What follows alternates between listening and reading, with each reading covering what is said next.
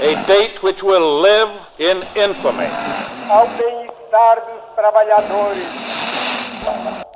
Você está ouvindo o História FM.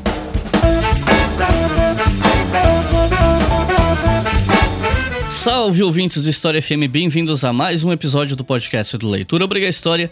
Eu sou Iclis Rodrigues e hoje vamos falar sobre marxismo. Mais um daqueles episódios sobre teoria, sobre historiografia, falando sobre correntes historiográficas. E hoje, para falar sobre o assunto, eu chamei duas pessoas muito especiais para falar. Primeiro, alguém que já esteve aqui algumas vezes, professor Demian Mello. Fica à vontade para se apresentar de novo para o pessoal que ainda não te conhece, na verdade. E aí, pessoal, tudo bem? Aqui é o Demian Mello, ou Demian, né? Como o Iclis e outros amigos me chamam. É, sou professor de História Contemporânea da Universidade Federal Fluminense, do Bacharelado de Políticas Públicas. E é uma enorme satisfação estar aqui de novo com vocês. E aqui conosco pela primeira vez, estou muito feliz de receber a professora Virgínia Fontes. Então, Virgínia, fique à vontade para se apresentar para o pessoal que está ouvindo.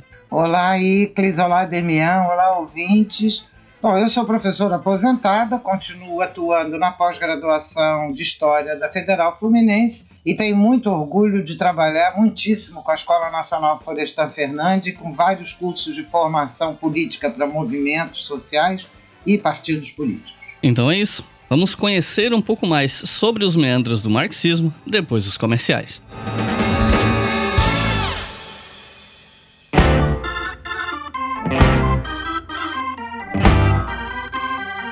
Então, pessoal, depois de muito pensar, muito relutar, eu resolvi atender ao pedido de muitas pessoas, muitas mesmo, que entraram em contato desde o ano passado pedindo, e eu finalmente resolvi atender isso, que é cadastrar uma chave Pix para o pessoal poder apoiar o História FM. Eu sempre relutei em fazer isso porque, como eu sempre digo por aí, eu nunca escondi isso de ninguém, a minha renda vem do que eu faço na internet. E a minha principal renda, o que me dá um mínimo de estabilidade financeira para tocar esse projeto e viver, né, sobreviver, melhor dizendo, é o Apoia-se. Embora eu tenha outras rendas menores, né? Como a venda de camisetas pela Doppel e tal. Mas o grosso da minha renda vem do Apoia-se. E justamente porque é isso que me dá estabilidade, eu não posso correr risco de fazer coisas que vão fazer com que a minha base de apoiadores mensal diminua. E eu sempre achei que fazer uma chave Pix poderia causar isso. Por quê? Porque o Apoia-se lembra os apoiadores todo mês do pagamento, né? Ele cobra automaticamente no cartão ou quem apoia por boleto, ele envia o um e-mail com o boleto para pessoa pagar. Ele lembra todo mês desse apoio, né? Já o Pix não. O Pix é uma contribuição uh, pontual que quem colabora tem que lembrar de fazer. Então, o meu medo era o quê? Era algumas pessoas pararem de usar o Apoia-se para apoiar via Pix, porque seria mais fácil, apoiar pelo Pix e depois esquecer de apoiar em outros meses, entende? E aí o meu medo era tipo assim, pô, se eu começar a perder apoiadores por causa do Pix, isso vai me prejudicar no longo prazo, mesmo que me ajude no curto prazo. E como eu disse, a minha estabilidade depende do Apoia-se, né? Só que aí eu comecei a perceber que a maior parte do pessoal que pede uma chave Pix são pessoas que não iriam apoiar pelo Apoia-se de qualquer jeito, ou porque acha a plataforma complicada, porque não consegue se cadastrar, ou porque não tem condições, só quer fazer um apoio único, enfim, cada um com seus motivos. Mas eu percebi que não é bem o mesmo público, né? Uma plataforma, no caso Apoia-se, e o Pix. Então eu resolvi arriscar, resolvi cadastrar essa chave e observar, vamos ver se vai dar certo e tal. Então, assim, para quem pode apoiar mensalmente, eu pediria que mantivessem o apoio no Apoia-se, não, não cancelem o apoio para usar o Pix, se for possível. Porque, como eu disse, é uma questão de estabilidade mesmo, né? Mas se você sempre quis ajudar o História FM, mas o Apoia-se nunca foi interessante, talvez essa seja uma possibilidade. E a chave Pix, para quem quiser apoiar, é leituraobrigahistoria.gmail.com que é o e-mail que eu fiz quando eu criei o canal Leitura Obriga História no YouTube lá em 2015, né? Então, repetindo, leituraobrigahistoria@gmail.com.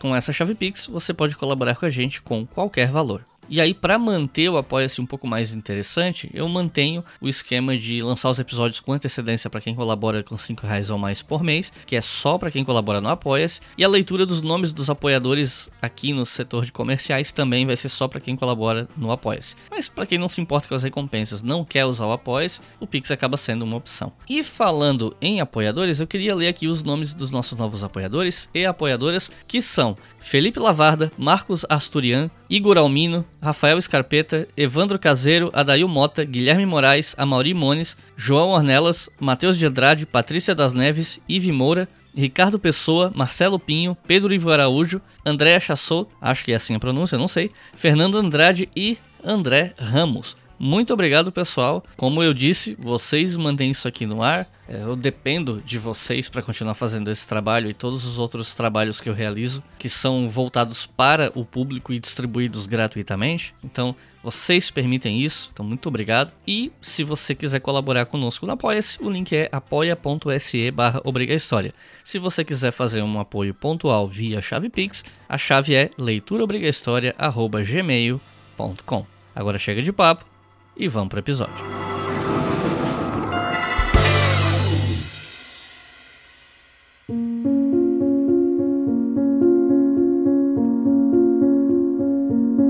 Para começar, uma pergunta um pouco mais básica. Eu, originalmente eu tinha pensado em começar perguntando o que é marxismo, mas antes de falar do que é marxismo, acho que talvez seja interessante começar perguntando quem foi Marx. É, a gente não precisa passar por toda a biografia dele, até porque acho que no futuro eu quero fazer um episódio biográfico sobre Marx aqui. Mas, pelo menos, para dar umas linhas mais gerais para quem está ouvindo e né, não, não, sabe nada sobre o assunto, é, quem foi Marx? Bom, vamos lá. A vida do Marx é bastante atribulada. O Marx é filho de, uma, de um pai é, judeu, convertido, é, alemão, numa época que a Alemanha não estava unificada e muito cedo se tornou um estudante muito brilhante, um intelectual muito brilhante e muito cedo um revolucionário. E esse, esse caminho do intelectual brilhante e do revolucionário foi sendo construído duplamente, na luta e na reflexão. Era um caminho duplo. Então eu recomendo muitíssimo que leiam a biografia de Marx, recentemente lançada pelo José Paulo Neto, pela editora Boitempo, que dá essa mirada. Marx foi perseguidíssimo politicamente, teve de se mudar de um país para outro na Europa seguidas vezes, com mulher, com filho, mulher grávida, etc.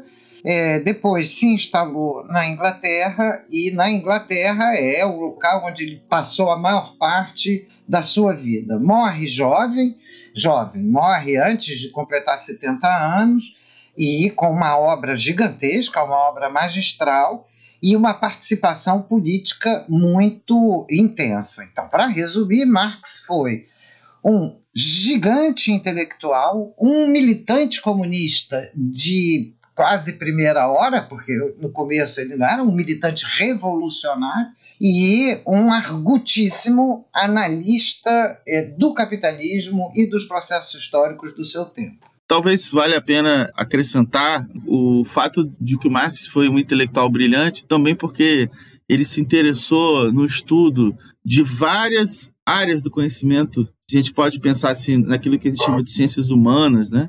Mas ele está justamente se interessando pela filosofia, pelo direito, pela história e no momento em que estão se formando, inclusive, esses campos disciplinares no sentido das ciências sociais, por exemplo. Né? Não existia ainda sociologia, ciência política como cadeiras específicas né?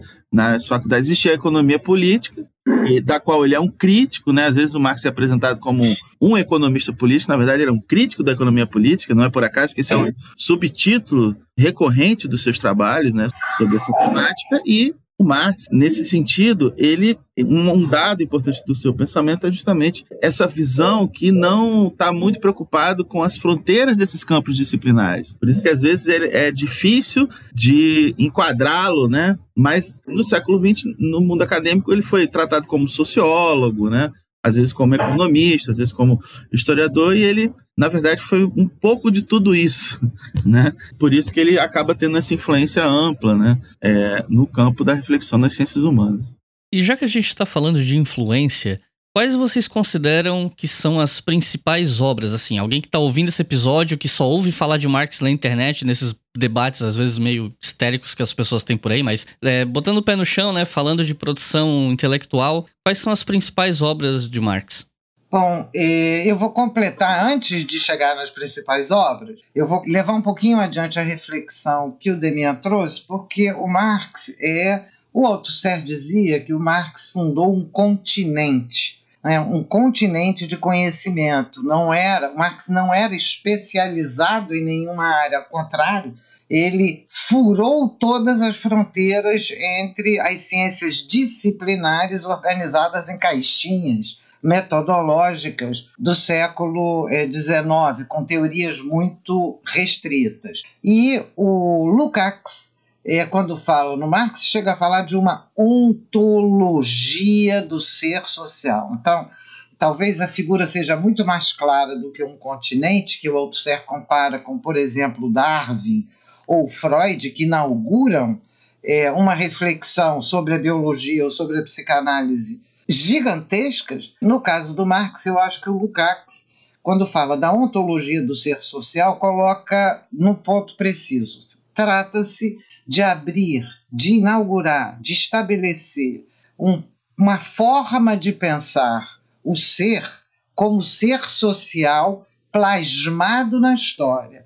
E essa contribuição do Marx permite simplesmente superar as limitações do conhecimento que existiam até então, que pegam pedaços do ser, recortam pedaços do ser e procuram trabalhar com esses pedaços amputados eh, do ser social, enquanto Marx trata de fato de uma totalidade em movimento, em processo, e que precisa, portanto, ser averiguada nessa totalidade.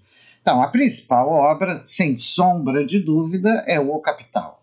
Obra incompleta, Marx só escreveu, ele escreveu tudo, mas ele só publicou eh, na vida dele o livro 1 um do Capital. Os livros 2 e 3 foram organizados e finalizados pelo Engels, amigo, camarada e companheiro da vida inteira. Mas se a obra magna do Marx é o Capital, quase toda a obra do Marx é fundamental, porque o Capital é a obra que concentra a crítica da economia política do Marx, ou em outros termos, ele vai fazer a crítica de uma ciência limitada, limitadora e amputadora do ser social, que era a economia, vai apresentar o processo em movimento, processo social da existência do capital, ele não está fazendo uma economia, ele está fazendo uma análise de um processo sócio-histórico conflitivo e cuja produção e reprodução é ampliada. Então, ao lado dessa obra magna, é, é fundamental lembrar os textos dos manuscritos econômico-filosóficos do Marx lá no começo da sua produção. E uma sequência de textos, eu não vou abrir aqui todos os textos, vou apenas destacar alguns a trilogia dele, analisando a política francesa, analisando o processo das lutas de classe na França.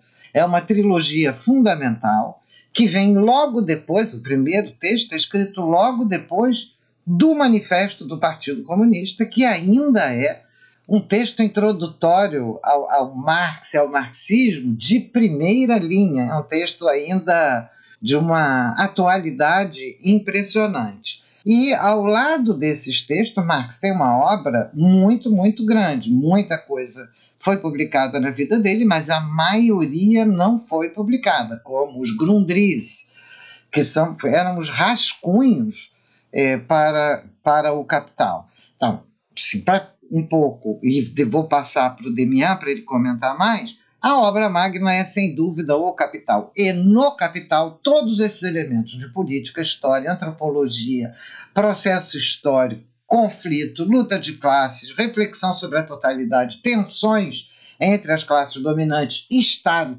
todas essas questões estão presentes no capital, ainda que o foco central do capital seja o próprio processo de produção e reprodução, a crítica do processo de produção e reprodução do capital como relação social. Isso é, como extração de mais valor. E, e, complementando, quer dizer, nesse sentido, o Capital é o melhor exemplo né, de um texto que mostra uma perspectiva é, de análise da realidade que justamente transcendem aquela, essas fronteiras disciplinares. Né? Então, a primeira coisa a ser dita sobre o Capital é que não é um livro de economia. Primeiro porque na época em que o Marx produz a crítica da economia política, né, eu vou falar um pouco sobre por que chama crítica da economia política. A própria disciplina é que mais tarde vai se separar da reflexão política, vai se chamar economia simplesmente, ou ciência, ciência econômica, ela já tinha pensado por autores como o próprio Adam Smith como uma ciência que não nega a dimensão política do processo de acumulação capitalista, ou da criação da sociedade comercial, que é assim que o Adam Smith fala sobre o tema. Quer dizer, não há a possibilidade de pensar a economia como uma esfera totalmente apartada e muito menos como uma espécie de matemática como vai ser a partir da economia neoclássica do final do século XIX. Mas vamos lá, por que é uma crítica da economia política? Porque o Marx vai olhar para a economia política clássica como uma forma de consciência burguesa. E uma forma de consciência burguesa, não de, ele não diz isso de uma forma vulgar. Diz assim, ah, isso aqui é simplesmente uma forma de consciência burguesa, então é tudo mentira. De jeito nenhum. O Marx tem em alta conta o Adam Smith, o David Ricardo, né? Ou seja, os grandes pensadores da burguesia, ele não olha para esses autores como autores que não tinham produzido conhecimento, mas produziram conhecimento. Mas havia uma certa limitação nesse conhecimento, né? ele enxerga esse problema, e daí que a sua perspectiva seja da crítica da disciplina economia política, porque de certo modo ela continua tendo seu grau de parcialidade, não comparável ao grau de parcialidade que vai acontecer na disciplina economia com a chamada revolução marginalista ou economia neoclássica. É, pois bem, então, nesse caso, isso é, é importante de ser dito. Por que, que eu estou dizendo isso? Porque quando a gente vai ler o Capital, a gente encontra é, chaves muito importantes, por exemplo, para a história, para a história do capitalismo. Embora o Capital não seja propriamente um livro de história, ele está impregnado de história. Porque uma das perspectivas da crítica da economia política do Marx é justamente observar que o Adam Smith naturalizava as relações sociais típicas do capitalismo como se fossem relações sociais eternas. Né? O Adam Smith chega a dizer que a propensão ao comércio é como se fosse parte da natureza humana. Quer dizer, ele está mostrando que essas relações sociais que presidem a sociedade capitalista são específicas da sociabilidade capitalista. Que se a gente for estudar outras sociedades, a gente vai ter que encontrar outras regras sociais. Então, ao contrário de uma vulgata que existe para criticar o marxismo, como se o marxismo fosse assim, um conjunto de regras com os quais os marxistas olham toda a sociedade. Não. Ou seja, o principal objeto de reflexão do Marx é o capitalismo. E quando a gente for estudar o mundo feudal, as sociedades, por exemplo, as sociedades que existiam é, antes do contato com os europeus aqui nas Américas, né, nem, nem chamava Américas, né, a, as formas de sociabilidade são outras. Então, esse é um dado importante. Agora, falando um pouco sobre as obras, queria mencionar um pouco essa trilogia que a Virginia falou, de análise sobre a sociedade francesa. Quer dizer, o mais conhecido desses textos é o 18 Brumário de Luiz Bonaparte, que é um texto onde o Marx analisa um processo histórico que conduzia a um golpe de Estado. Ou seja, o golpe de Estado. Inclusive, ele usa esse termo 18 Brumário metaforicamente. Né? O 18 Brumário original é o golpe do Napoleão Bonaparte, lá em 1799, né, que cria todo aquele novo momento da Revolução Francesa, né? Encerra a Revolução em certo sentido e que inaugura um novo momento, que inclusive tem um momento militar, né, que é a tentativa do Napoleão de expandir as luzes ou a Revolução pela Europa pela via militar. É, pois bem, o golpe de 2 de dezembro de 1851, né, ele usa metaforicamente a ideia de 18 do Brumário. Ou seja, foi um outro golpe de Estado perpetrado por um personagem que se dizia ser sobrinho do Napoleão, né? Ele até ironiza um pouco, será que é verdade, se não é? Mas isso é, é mero detalhe dessa obra. E é uma obra produzida justamente quando aquela revolução de 1848, as esperanças que ela tinha despertado, aquela situação específica tinha se encerrado. O próprio Marx se afasta da militância. O Marx foi sempre um militante, mas digamos assim, ele ficou uns 10 anos sem participar de uma organização política depois da derrota de de 1848 e a dissolução da Liga dos Comunistas. É só depois, com a Associação Internacional dos Trabalhadores, que ele volta à carga e vai assumir tarefas militantes da militância direta. Né? Ele ficou uns 10 anos trabalhando como jornalista, estudando no Museu Britânico, né? tudo que havia na biblioteca do Museu Britânico sobre é, a economia política. Ele teve acesso às obras, ele leu no original os caras. E não só isso, né? leu sobre vários assuntos, né?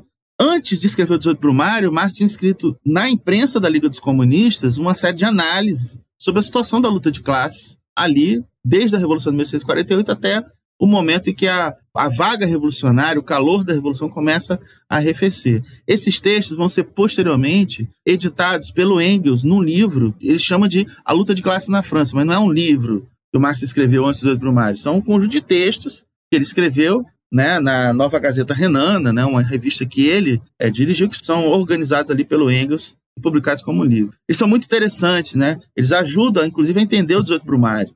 O 18 Brumário é um texto que a dificuldade é você conhecer o factual do processo ali de 1848, os personagens aos quais ele está se referindo, né? Então é necessário ter alguma literatura secundária ali para ajudar a entender esse texto. E o terceiro trabalho é justamente aquele dedicado à Comuna de Paris, ou seja, o evento histórico que encerra o que acontece após a queda do regime bonapartista inaugurado com o golpe lá de 1851 né? ou seja, é um regime do Luiz Bonaparte, que na época era tratado como idiota, mas que ficou quase 20 anos no poder. Né? E ele, ali tem as análises tanto da natureza desse regime, quanto da natureza da Comuna de Paris, ou seja, do evento histórico, da primeira experiência de governo proletário, que ocorre justamente quando a burguesia francesa, que acabava de ser derrotada pelo Bismarck na Guerra Franco-Prussiana, entrega Paris para os prussianos, entrega Paris para os alemães. E o proletariado de Paris decide resistir e defender a Paris revolucionária. E aí é que tem essa experiência tão rica, né, onde Marx faz toda uma reflexão, por exemplo, sobre a questão do Estado. Seja, tem várias questões fundamentais sobre qual é a natureza do Estado no mundo capitalista. E aí ele vai fazer toda uma reflexão original, né, que vai semear é, reflexões estão presentes na teoria crítica até hoje. Tem toda uma corrente importante da análise sobre o Estado capitalista que parte desses textos mais políticos, análise política do Marx e do próprio Capital, porque o, o, o, o Estado não está ausente no capital. É mais um dado para entender que, ou seja, embora ele não esteja o tempo inteiro falando sobre o Estado, o Estado está ali presente. Né? Ele, ele começa falando do capital numa sociedade de produtores de mercadorias. Só que esses produtores de mercadorias, eles são sujeitos de direito. E quem instaura o direito que permite que existam sujeitos livres que troquem mercadoria é o Estado. Então, o Estado é pressuposto desde o início do capital. Isso é um ponto de partida de uma análise, digamos, materialista sobre a política, sobre o Estado, sobre a natureza do, do, do Estado é, capitalista. Pois bem, é, eu, eu chamo a atenção que, ou seja, ele tem essa, essa obra, né, onde ele, no momento, ele está discutindo mais a filosofia, criticando mais a filosofia hegeliana, da qual ele se considerava um herdeiro. Isso é importante ser dito. Né? Ou seja, Marx, no prefácio da segunda edição do Capital, ele, ele, ele se coloca claramente como um discípulo do Hegel. Ou seja, ele, ele se coloca como discípulo de um autor que ele criticou. Isso para entender o sentido da crítica. A crítica para Marx não é simplesmente dizer isso aqui é porcaria, descartar, não serve para nada. Ele incorpora aquilo que ele chama de núcleo racional daquele que ele está criticando. Ele fez isso com Smith, ele fez isso com o Hegel. É óbvio que ele não fez isso com todo mundo. Ele sabe separar quem são os gigantes com os quais ele está dialogando.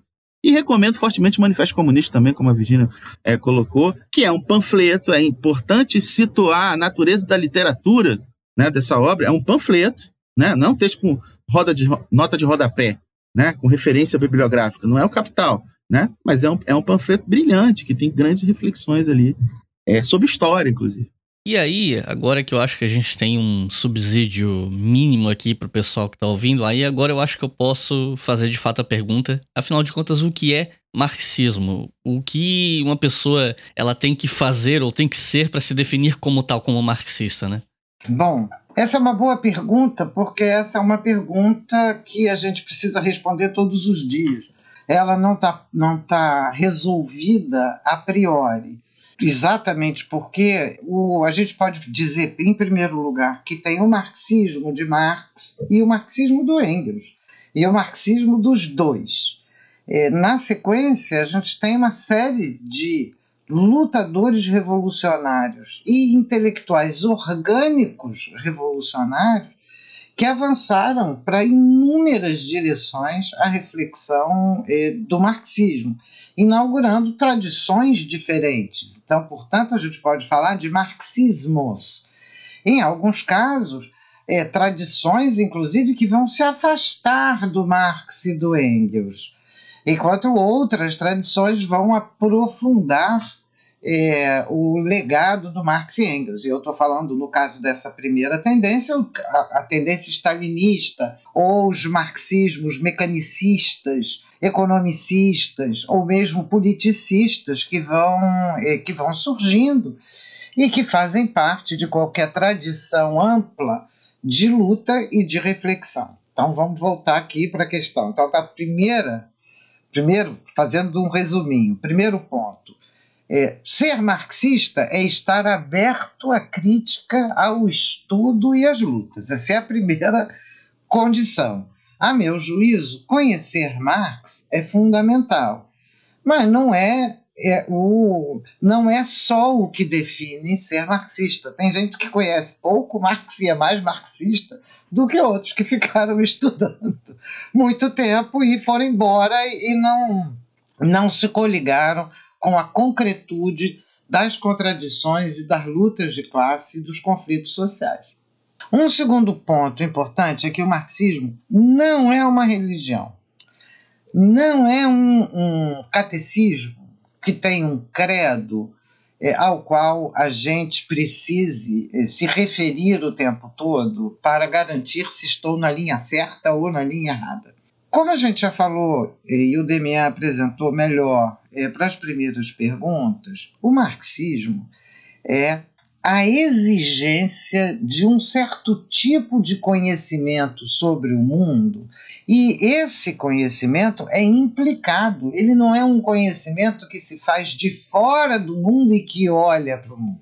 É a exigência de que o ser social possa produzir conhecimento das contradições nas quais ele próprio ou ela própria está imerso ou imersa. É, é, é, o marxismo é, desse ponto de vista, um gigantesco desafio cognitivo e militante. Deixa eu tentar explicar isso um pouquinho mais. É um desafio cognitivo, porque se o Marx abre balizas fundamentais que permitem a gente identificar os rumos que precisamos investigar, né? oferece categorias, valor, mais valor, capital, trabalho, classes sociais, luta de classe, totalidade, etc. São uma série de categorias fundamentais, modo de produção.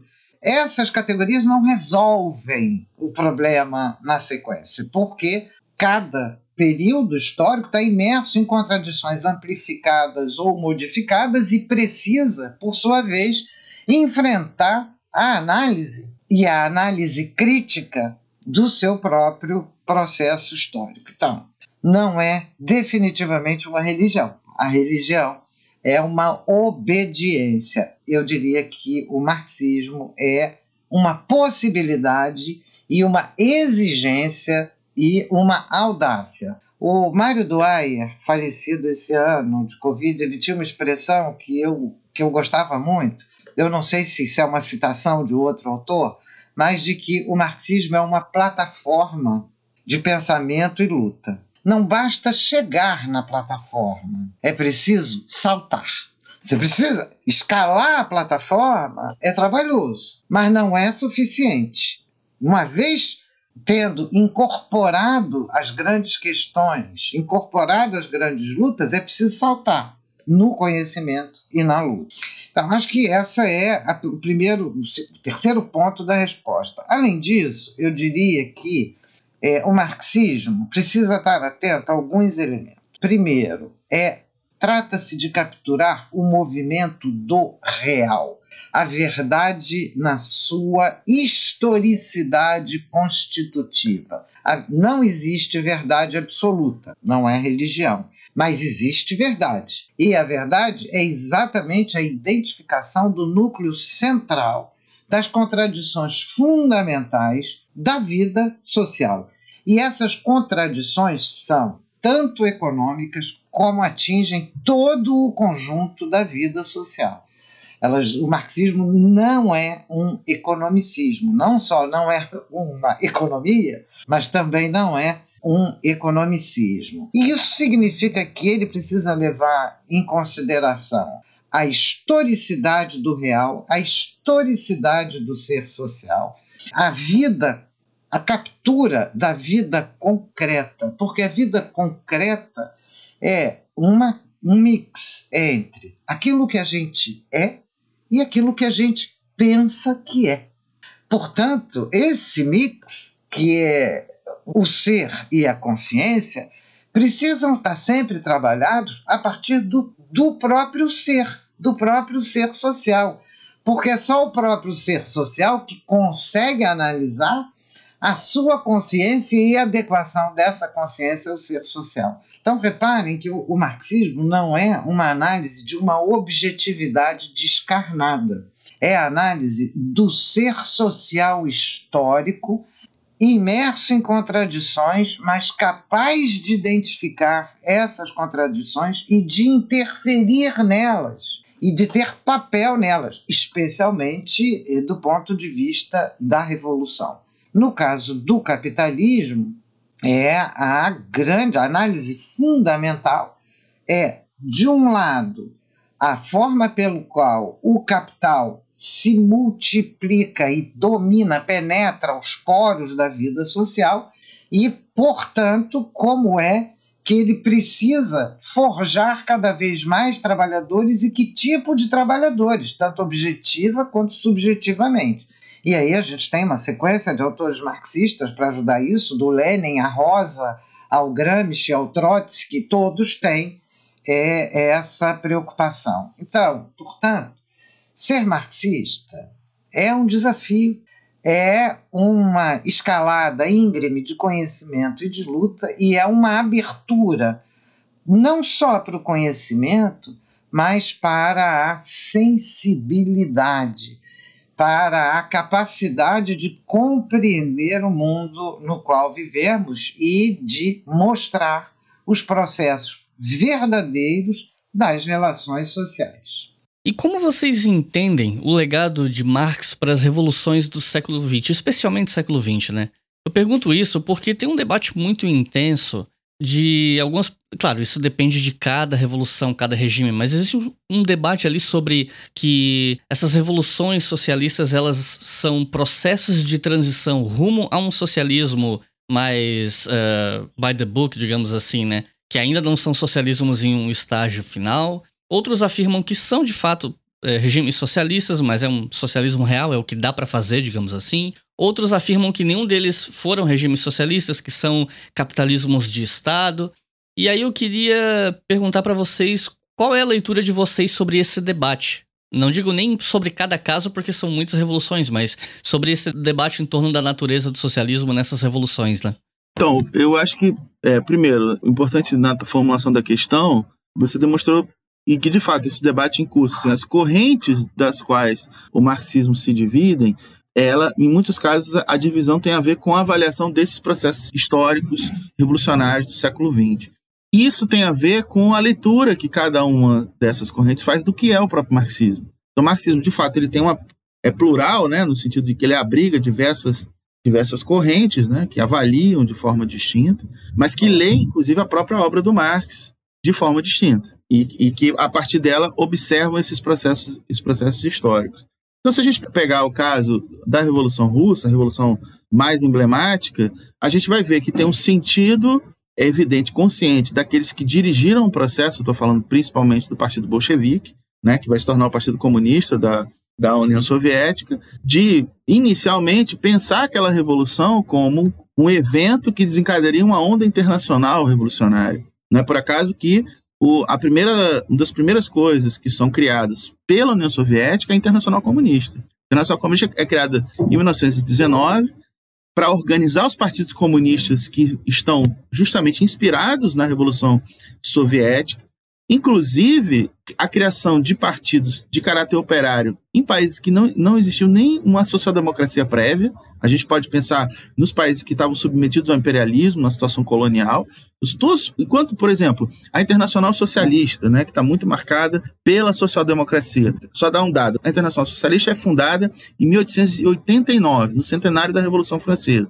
E juntou partidos operários de vários países do mundo, mas principalmente da Europa algumas organizações nos Estados Unidos e, no caso da América Latina, só na Argentina, onde havia o Partido Socialista Argentino, que existe até hoje. A Internacional Comunista, ela foi um, um movimento que deu vida a partidos comunistas em todos os lugares do mundo. Na Índia, na China, onde não tem uma social-democracia prévia, seja dado a, assim, o horizonte de expectativas alimentado por aqueles revolucionários inspirados no marxismo, de que a revolução deve ser um processo internacional, dado o fato de que o capitalismo é internacional. Então, para se construir uma nova forma de sociabilidade, tem que se superar o capitalismo do ponto de vista da, do, internacional. Isso não quer dizer, né, que vai ser tipo a música do Raul Seixas, né, o dia que a Terra parou e aí para tudo e aí vem o socialismo de seguinte. É até, tipo assim, uma bela imagem, mas não é exatamente isso, né? Mas é um processo, um processo é, internacional. Havia essa expectativa e esse e as revoluções fora do antigo Império Czarista falharam, fracassaram. A Revolução Alemã fracassou.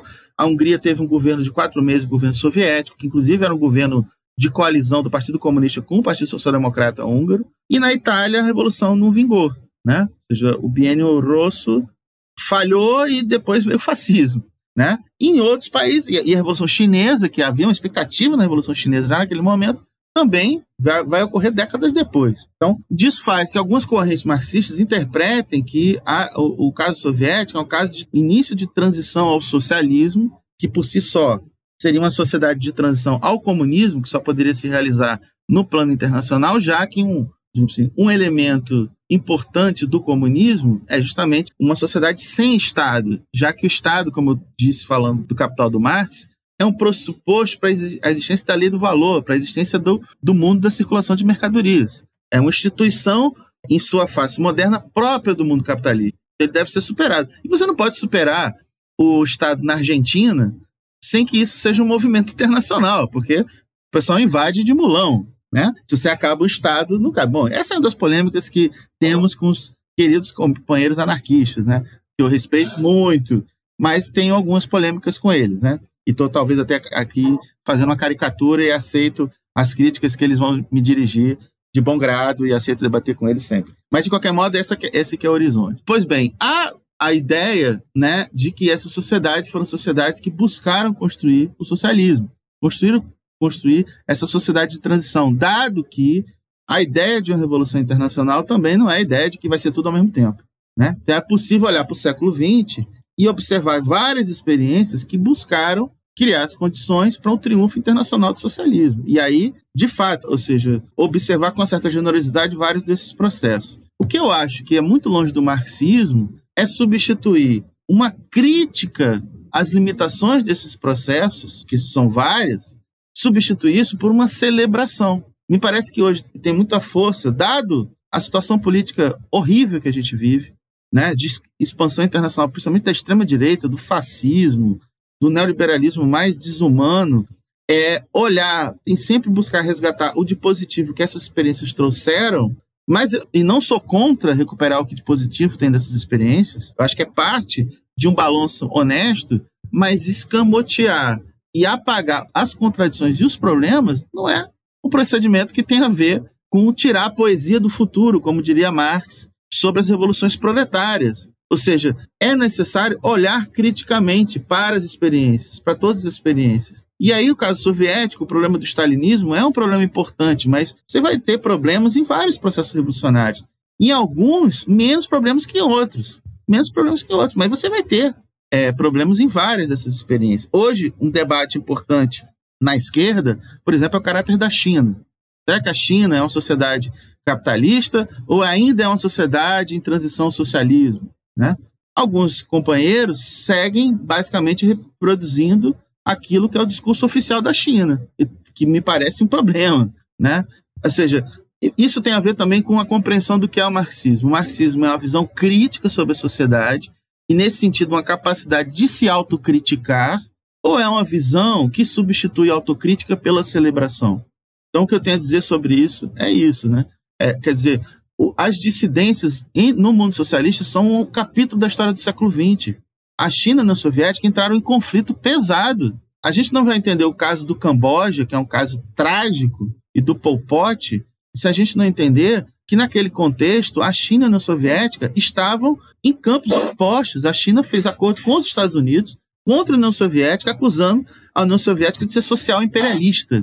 por exemplo, é, é, parte das contradições do que foram essas experiências no século XX. O Camboja invadiu o Vietnã, ou seja, é um país que teve cumprir um papel histórico de resistência ao imperialismo americano, que derrotou o imperialismo americano. E depois vai ser invadido pelo Camboja, apoiado pela China, né? que por sua vez estava do lado da, dos Estados Unidos contra a União Soviética. Na África, o caso de Angola é trágico. Você tem o principal movimento popular de libertação que é ligado à União Soviética, que é o MPLA, que depois de conseguir independência vai ter que se enfrentar com um movimento armado de setores apoiados pela China. Ou seja, no momento que era de reconstruir a própria sociedade angolana, tendo que enfrentar contradições armadas no interior do próprio território. Quer dizer, isso tudo é parte dos problemas que o socialismo enfrentou no século XX. Então, acho que, minha opinião é essa, que tem que se olhar criticamente para esses movimentos, para esses processos e fazendo o balanço crítico deles, conseguir apresentar perspectivas para o futuro. Perspectivas para o futuro. Porque eu acho que isso que, infelizmente, a gente vive num mundo que a Revolução Socialista saiu do horizonte de expectativas. E isso não é uma boa notícia, isso é uma péssima notícia.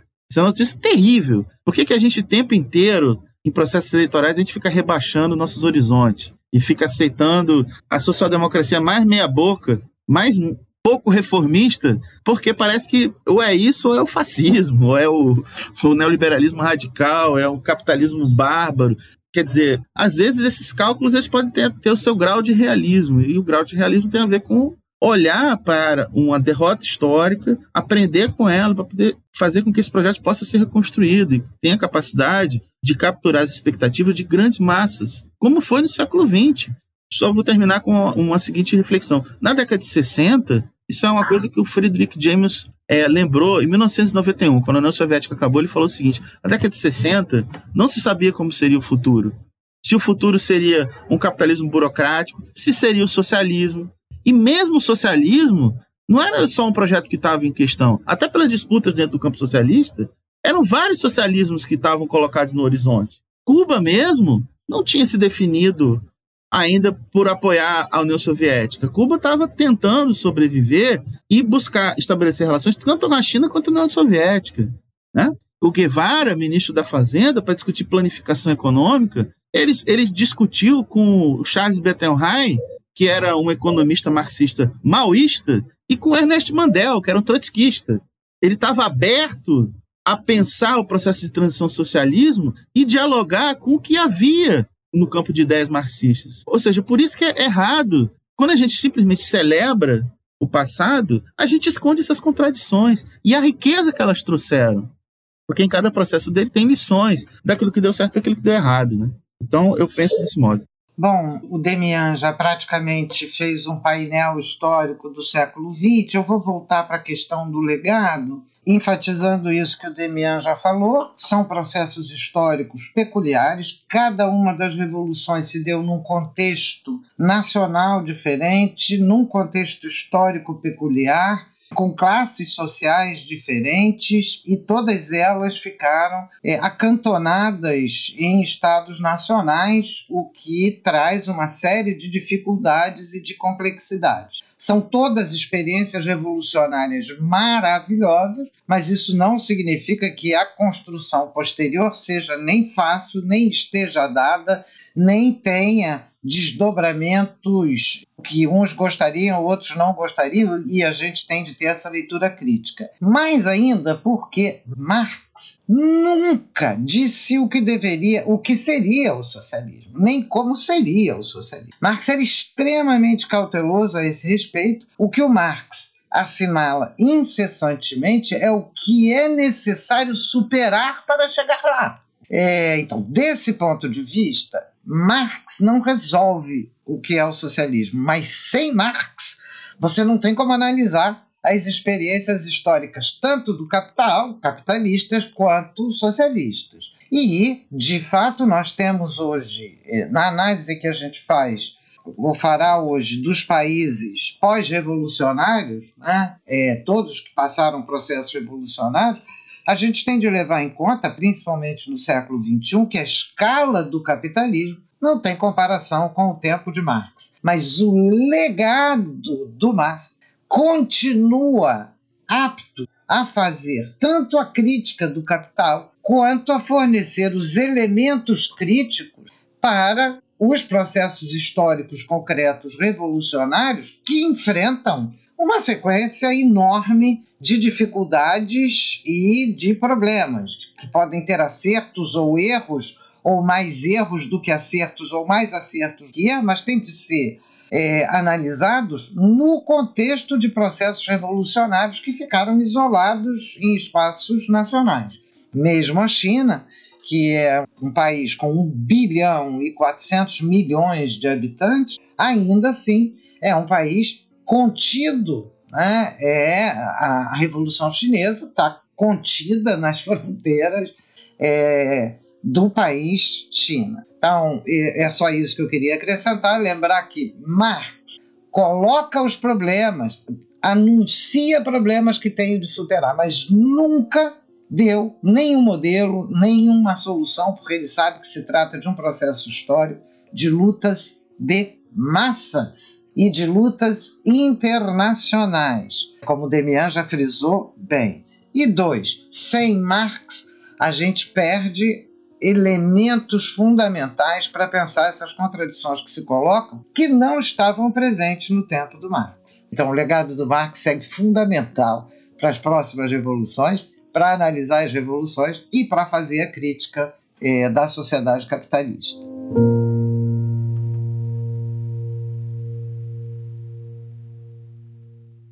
Você está ouvindo o História FM.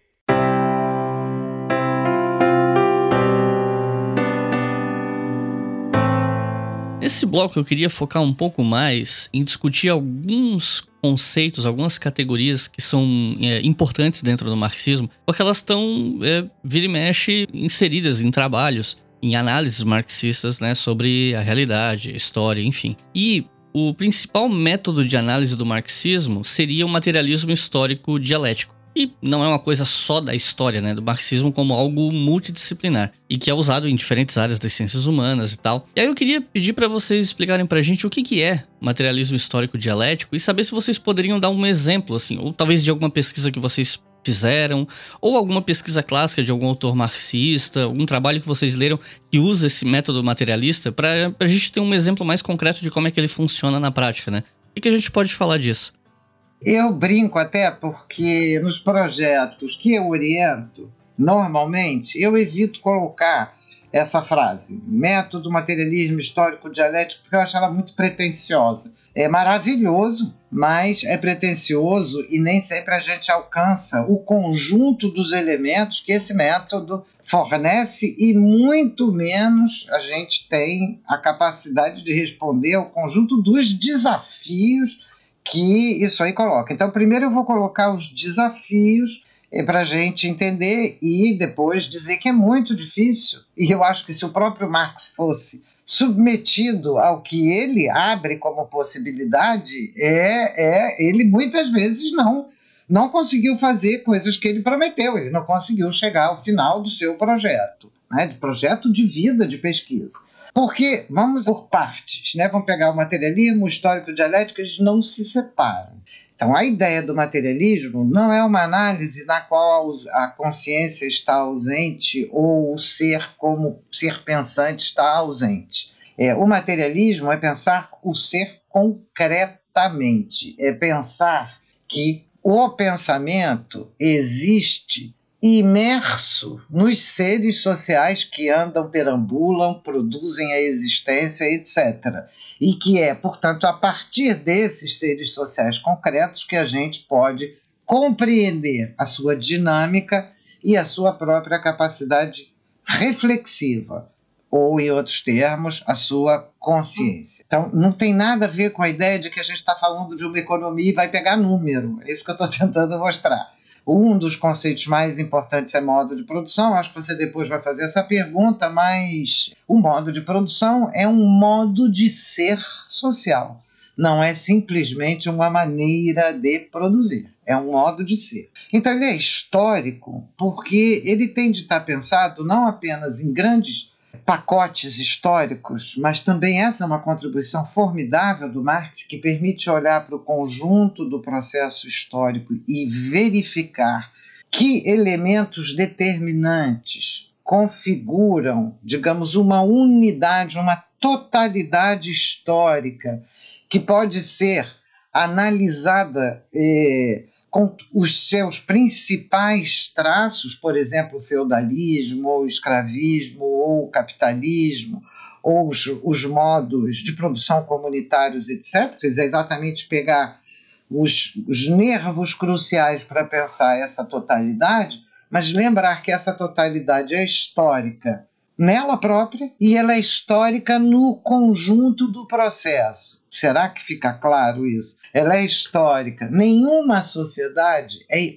parada no tempo, nem mesmo aquelas que se reproduziram durante milênios com pouquíssimas alterações. Todas essas sociedades envolvem processos de mudança, envolvem processos de transformação interna que, em alguns casos, podem levar à transformação total daquela sociedade, ou em outros, podem ser incorporados e trazem alterações àquela sociedade sem que ela se modifique por inteiro. Então, esse, digamos, é a historicidade constitutiva de cada momento. Mas, ao mesmo tempo, quando a gente olha de um determinado ponto histórico, a gente também tem de pensar como sociedades transitaram de uma forma para outra. Como houve essas mudanças, que nem sempre eram compreensíveis para os que viviam naquele momento como anunciadoras de um novo período, que só podem ser compreendidas plenamente depois, posteriormente. Então, o Marx abre uma possibilidade enorme de análise das transições, das formas de mudança histórica, que são muito complexas, não tem uma fórmula é, que resolva.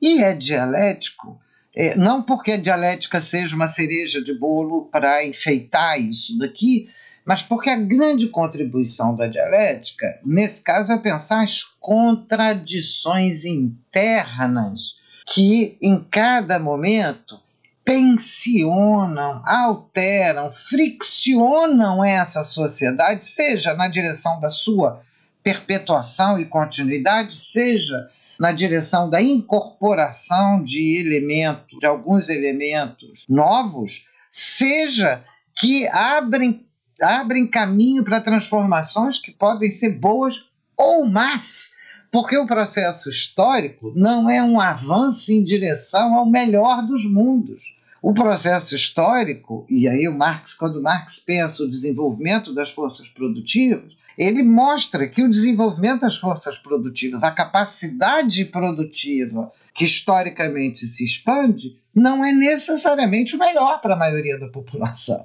Então, é que haja uma evolução histórica não é equivalente a pensar que fomos do pior para o melhor.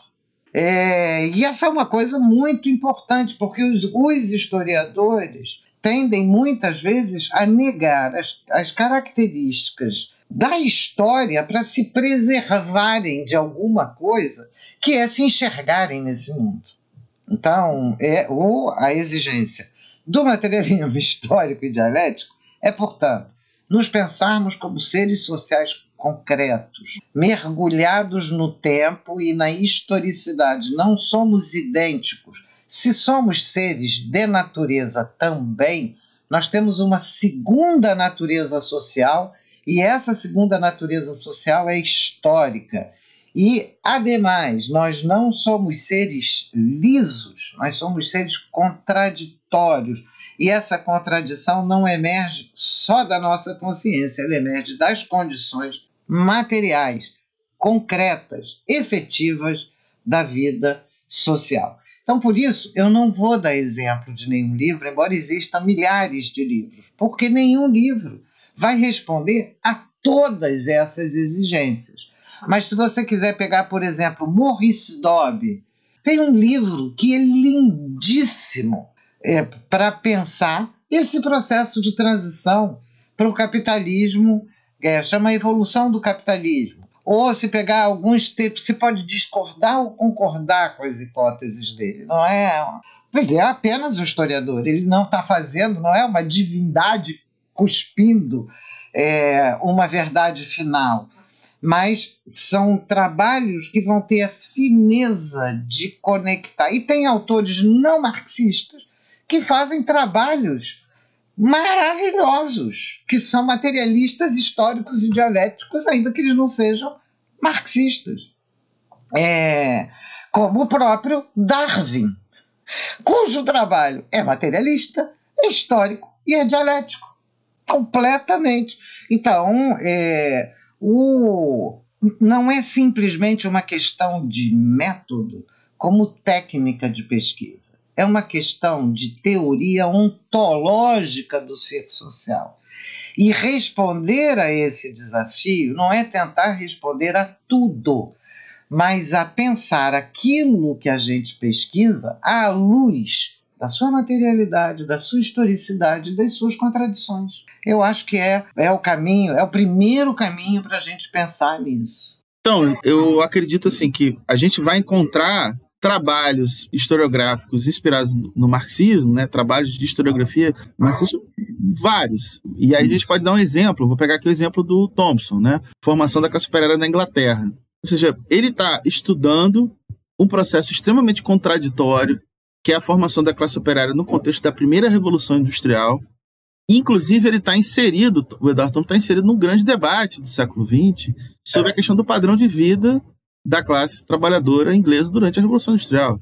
Né? Porque você tem toda uma historiografia conservadora no século XX que vai tentar dizer que toda aquela literatura é, do XIX que apresentou a Revolução Industrial como uma catástrofe tá, era toda uma literatura dos inimigos da industrialização. O que é bastante curioso, né? Porque um dos primeiros trabalhos, inclusive, a cunhar o termo Revolução Industrial é o livro do Engels, A Situação da Classe Operária na Inglaterra. E, pô, dizer que o marxismo é contra a Revolução Industrial é, tipo, é muita forçação de barra, né? Tipo, o marxismo já foi acusado do contrário, de ter uma visão a meio que a, os marxistas, não o Engels, nem muito menos o Marx, né?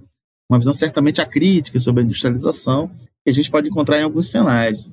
Mas o que, que é por exemplo, qual é a conclusão que o Thompson chega no final sobre o que é o padrão de vida da classe operária inglesa.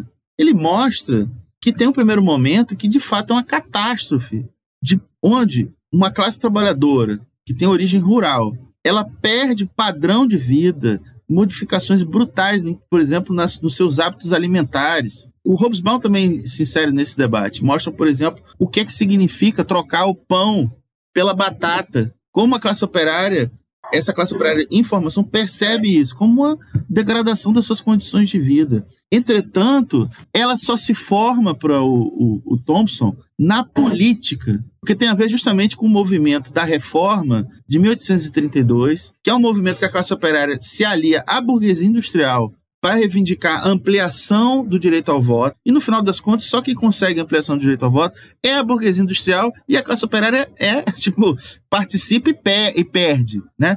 A experiência da derrota é parte da formação da consciência da classe operária.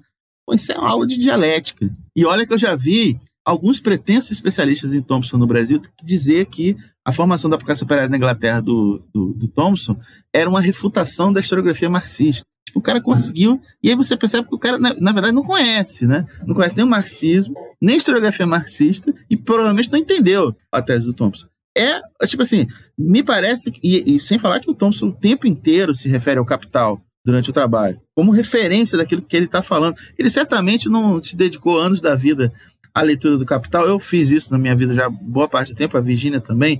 Já tive vários grupos de estudo, mas ele teve uma experiência de militante comunista onde determinados conceitos são compartilhados naquela comunidade. Então, às vezes, o cara não sentou a bunda e leu o Capital inteiro, mas ele aprendeu uma série de conceitos por isso, né? Pela socialização de uma cultura que é a cultura comunista, né? Da qual fazia parte grandes leitores do Capital que estão presentes nesse grupo de historiadores que ele fez parte. Então, para mim, é, é, como são os trabalhos do Hobsbawm sobre a classe operária na Inglaterra, outros trabalhos importantes. É a apresentação né, de uma visão materialista histórico-dialética. É essa visão que está presente aí. E eu concordo também Bom, aqui no Brasil eu posso citar alguns grandes historiadores, inclusive a própria Virgínia, para falar da, dessa questão do uso, né? Mas vai ficar parecendo aqui que eu estou puxando o saco e tal, então deixa para lá, né? Mas eu concordo também com a ideia que a Virginia exposou no final, de que a gente vai encontrar autores que não necessariamente se colocam como marxistas, mas que realizaram trabalhos científicos que a gente não teria nenhum problema de inserir nessa chave. Eu posso citar aqui o Marcel Mauss, grande sociólogo francês, que, por exemplo, estudou ele pegou os trabalhos de etnografia do Malinowski e estudou é, sociedades que não funcionam na lógica do mundo da mercadoria, pô. E buscou aprender naquelas sociedades outras normas de sociabilidade, que não são aquelas do capitalismo, que são outras.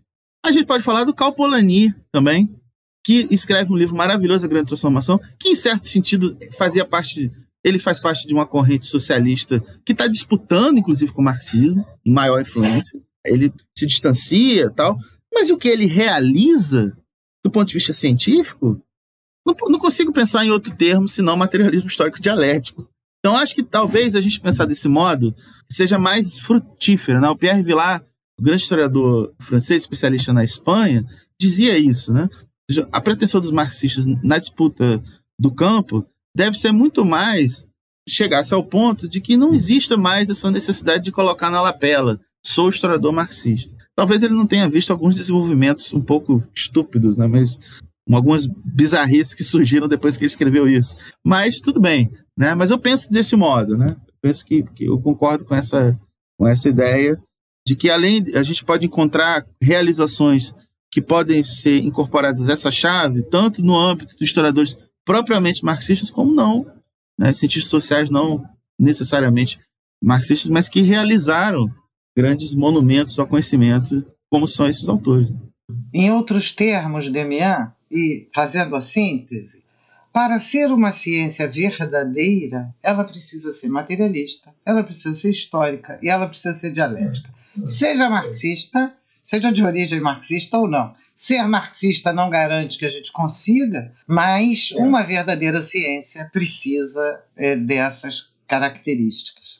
E aproveitando essa proposta de a gente falar de algumas categorias, alguns conceitos que são caros ao marxismo, eu queria perguntar para vocês sobre a ideia de luta de classe, porque esse é um conceito que ele é, nas redes sociais, etc, ele é muito vulgarizado por uma retórica, por uma ideia de que a ideia de luta de classe é propagar a desunião de uma nação ou algo do tipo, né? Aquela que nem aquela vulgaridade de que ah, não se pensava nisso e naquilo, aí hoje em dia é todos contra todos, sabe? Uma, uma vulgarização é relativamente comum.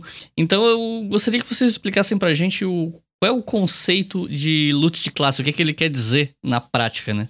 Bom, vou começar lembrando um belíssimo vídeo que o Iclis produziu há alguns anos sobre o conceito de fascismo. É um dos melhores materiais que tem no YouTube sobre o assunto. Ele foi. Eu já falei isso para ele, ele não precisa nem ficar envergonhado. Obrigado. Tem uma parte que ele fala da componente populista que está presente no fascismo, principalmente no fascismo antes de chegar no poder. E aí fala do populismo de direita, que justamente prega esse discurso, né? Como se, por exemplo, a ideia de que a esquerda quer dividir a sociedade entre pobres e ricos, homens e mulheres, brancos e negros, como se os movimentos sociais que lutam contra a, a, exploração de classe, que luta contra o racismo, contra o machismo, fossem esses movimentos que criassem as divisões, como as divisões não fossem estruturais. Isso é, é, é nesse ponto que a direita faz a festa, nesse discurso. Mas vejam bem, o Marx e o Engels, no prefácio da edição do Manifesto Comunista de 1872, eles, se eu não me engano, esse prefácio é só do Marx. Esse conceito de luta de classe, ele vem da historiografia burguesa da Revolução Francesa. Hobsbawm fala isso também no Ecos da Marselhesa. A consciência de que a sociedade se divide em classes está na riqueza das nações do Adam Smith. No capítulo 8 do livro 1, sobre os salários, o Adam Smith fala: os interesses de trabalhadores e patrões são diferentes. E os patrões se organizam para baixar o salário. O Adam Smith fala isso. O que o Marx e o Engels e os socialistas de forma geral vão fazer é, é aprofundar a aplicação dessa noção no entendimento da dinâmica da sociedade capitalista. Ou seja, a historiografia burguesa liberal tradicional lá do século XIX da Revolução Francesa entendia que a Revolução Francesa era um evento da luta de classe. Está no Tocqueville, para citar aqui um autor liberal conservador. Está no Tocqueville. tá no Thiers, tá no Guizot, nos caras que foram o primeiro-ministro lá na França. Falam de luta de classes para falar da Revolução Burguesa. O que os socialistas fazem é falar da luta de classes para falar da disputa da burguesia com o proletariado, pô. E que é, ou seja, não é uma coisa que os socialistas inventam. É como diria o Durkheim, um fato social. Você percebe isso nas sociedades. Sociedades capitalistas, mesmo sociedades não capitalistas, entende a dinâmica dessas sociedades a partir da chave da luta de classe. Você não pode reduzir a dinâmica da sociedade, a ideia da luta de classe, e muito menos ter uma visão caricata sobre as classes. As classes não são dois blocos homogêneos que vão é, fazer uma briga na rua.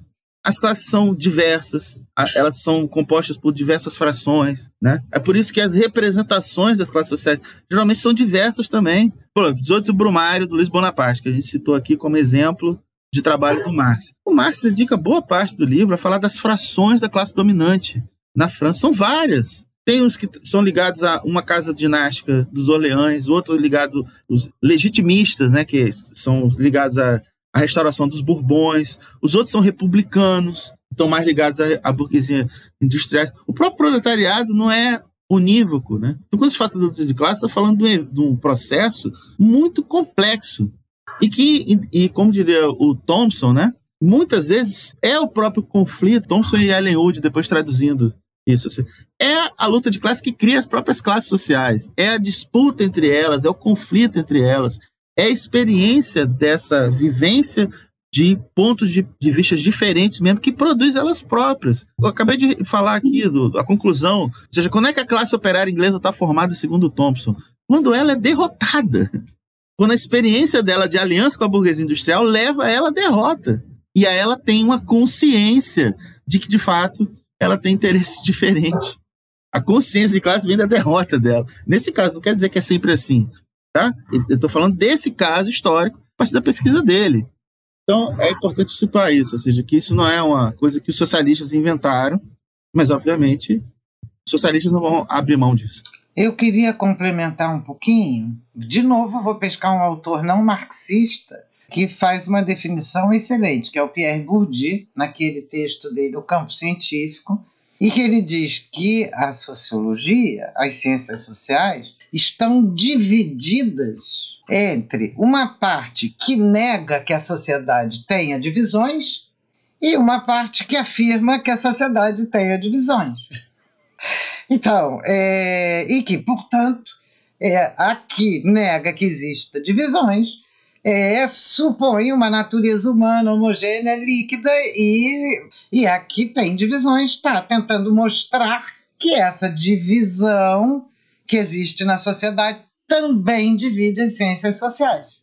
Então, eu acho que essa explicação é absolutamente genial do Pierre Bourdieu. E queria acrescentar só ao comentário do Demian o seguinte, que as classes, a identificação precisa e física das classes sociais é um sonho de tipo positivista. Isso não é Marx. É, a grande questão do Marx é como funciona esse elemento crucial que estrutura a sociedade capitalista, que é a reprodução do capital.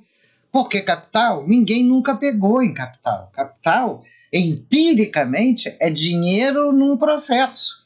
É, e qual o processo? Processo de extração de mais valor.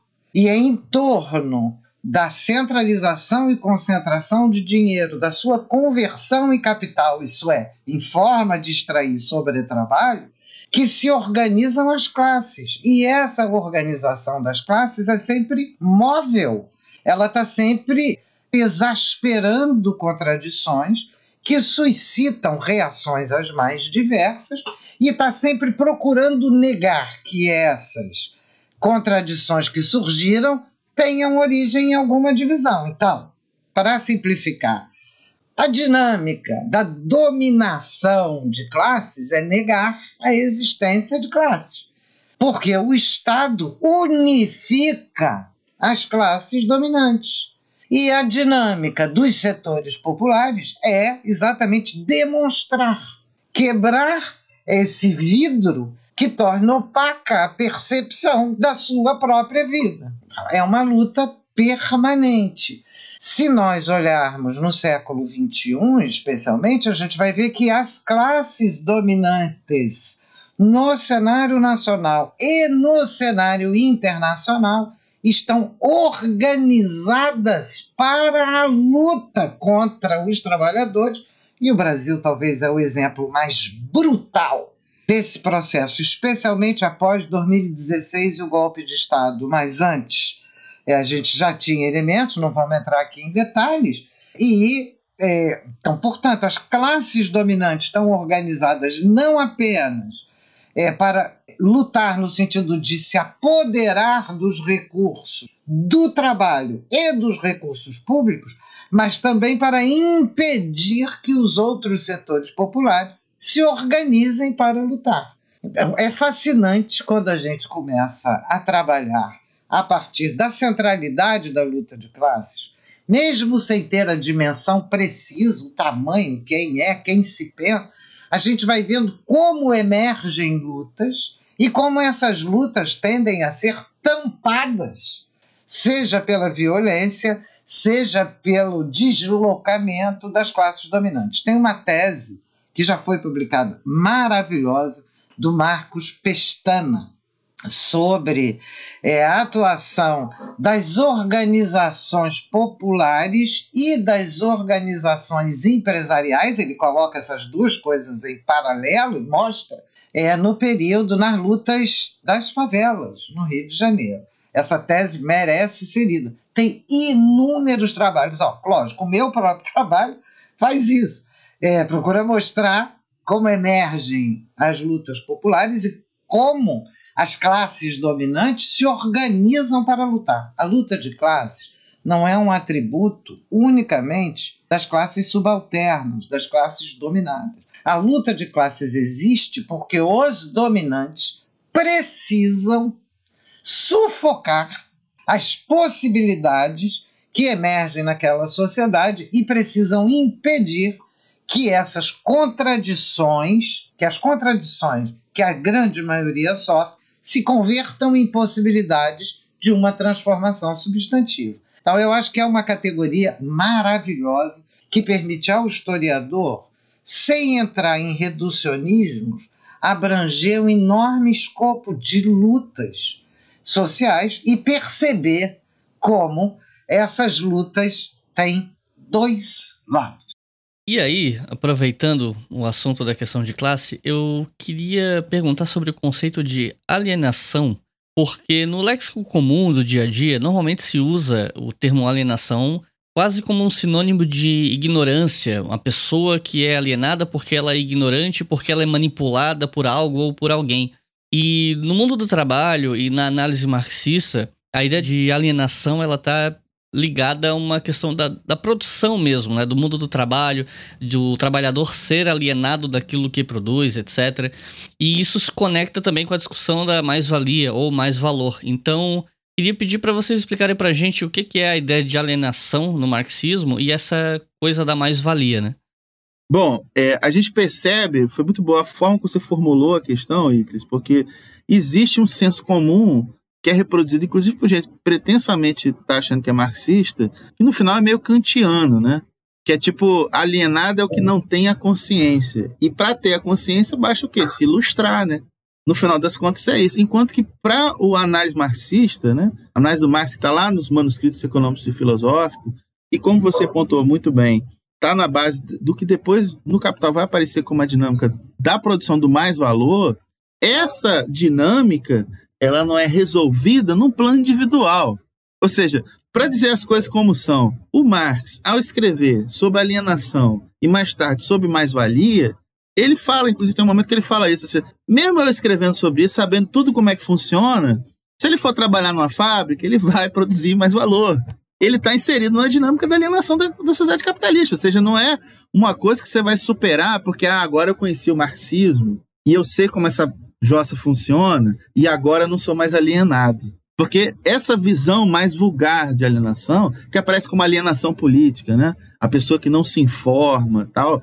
Não é sobre isso que o debate marxista sobre alienação está pautado, né? Tem um livro maravilhoso do Mesários, né? Sobre a teoria marxista da alienação, que é, recomendo bastante, né? Ele aprofunda isso, inclusive ele no início ele vai comparando as teorias da alienação, fala até da teoria cristã, de como é que essa noção de alienação vai aparecer na filosofia alemã até chegar no, no, no Marx, nos manuscritos, né?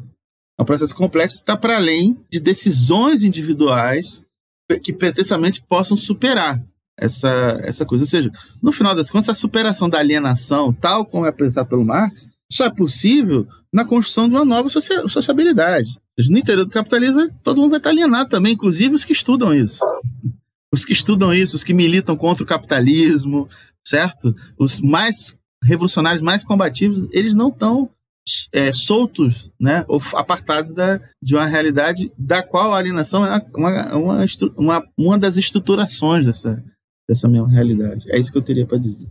Só para complementar exatamente isso que o, o Demian colocou, complementando, tem um aspecto interessante. Lá no começo, né, a gente comentou que o marxismo não é simplesmente um ser de natureza, né? é um ser de natureza histórico e social, e que essa historicidade e essa sociedade são segundas peles. Viver numa sociedade capitalista é ter uma segunda pele que nos constitui. Então, a alienação na sociedade capitalista, assim como o fetiche da mercadoria, são elementos que se reproduzem permanentemente nessa sociedade, como, quase como um elemento constitutivo desses seres sociais. É claro que a gente pode ser mais crítico ou menos crítico ou ter uma visão crítica e reduzir, portanto, é, a capacidade dessa segunda pele de nos encolher, de funcionar como um espartilho, abrindo espaços de liberdade, ainda que dentro da sociedade capitalista, ou simplesmente se acomodar a esse encolhimento que essa segunda pele constitui. Mas é uma luta permanente porque essa sociedade segrega esse tipo de segunda pele no cotidiano. Além disso, a gente falou da luta de classes antes, a luta das classes dominantes contra as massas populares é no sentido de impedir que enxerguem essa segunda pele. E aí não só é o funcionamento cotidiano banal e regular do processo de trabalho e do mercado, mas é também uma atuação intencional das burguesias e dos estados no sentido de impedir essas brechas de liberdade que permitiriam uma metamorfose da vida social, uma verdadeira revolução, que é uma metamorfose da vida social. E isso é muito claro quando a gente vê, por exemplo, que as burguesias procurem usar as palavras das lutas dos trabalhadores contra os trabalhadores. Vou dar um exemplo bem atual. É, ano passado, principalmente, a TV Globo botou todas as semanas um negócio chamado Solidariedade SA na, na televisão, procurando mostrar como os empresários são bons, são generosos e são filantrópicos porque estavam doando recursos para a população necessitada. E só esquecia de dizer que, primeiro, em boa parte eles estavam retirando recursos do SUS em plena pandemia, colocando seus trabalhadores em risco, indo lá falar com Jair Bolsonaro, hoje genocida, para que ele liberasse que os trabalhadores seguissem trabalhando e que é, estavam muitas vezes fazendo ações mínimas, mas é micro, ali para o seu grupinho e fazendo propaganda como se fosse. Aquilo não é solidariedade, aquilo é esmola e esmola interessada. Então, é muito grave, muito sério, mas a gente aí consegue enxergar como o desenho da luta de classes se coliga com a alienação quando eles apresentam aquilo como solidariedade. E aí, eu queria perguntar para vocês, para terminar esse bloco 2, sobre o conceito de praxis, que é um conceito muito importante que extrapola, inclusive, o debate acadêmico dos estudos marxistas e enfim, eu não acho que não preciso nem formular demais essa pergunta, porque ela é bem direta, né? Afinal de contas, o que é a praxis e qual é a importância dela para o marxismo? como corrente de pensamento, etc. Bom, é, é, um conceito central, não é um conceito. Eu atualmente uso mais o termo categoria do que conceito, embora eles sejam sinônimos. Quando a gente pensa em termos de categoria, a gente tem a tendência a pensar uma coisa mais plástica e mais dinâmica, e quando pensa conceito, tende a pensar mais uma ferramenta. E eu, no Marx não são ferramentas, embora possam ser usadas como ferramentas, são formas de pensar. Bom, o, o ser social ele não é uma coisa, nem é um fato. O ser social é uma praxis. Ele é sempre uma forma de, de ser e agir no mundo. O trabalho, que é uma categoria fundamental na reflexão marxiana, é uma prática transformadora, é uma praxis fundamental para o ser social. Todas, quando a gente vai pensar, a gente falou lá, né, o materialismo histórico dialético, a gente pensou, a gente usou a expressão processo e historicidade. Processos são formas de praxis social. Desse sentido, o marxismo não está pensando numa prática como uma prática de laboratório, mas está pensando na praxis como essa forma da intervenção social do ser social.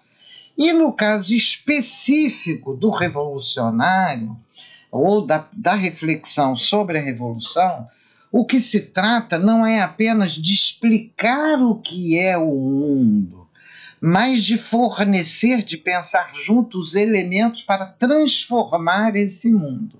Então, nesse sentido, a praxis está presente tanto na reflexão quanto na intervenção prática, que pode ser de diversas ordens.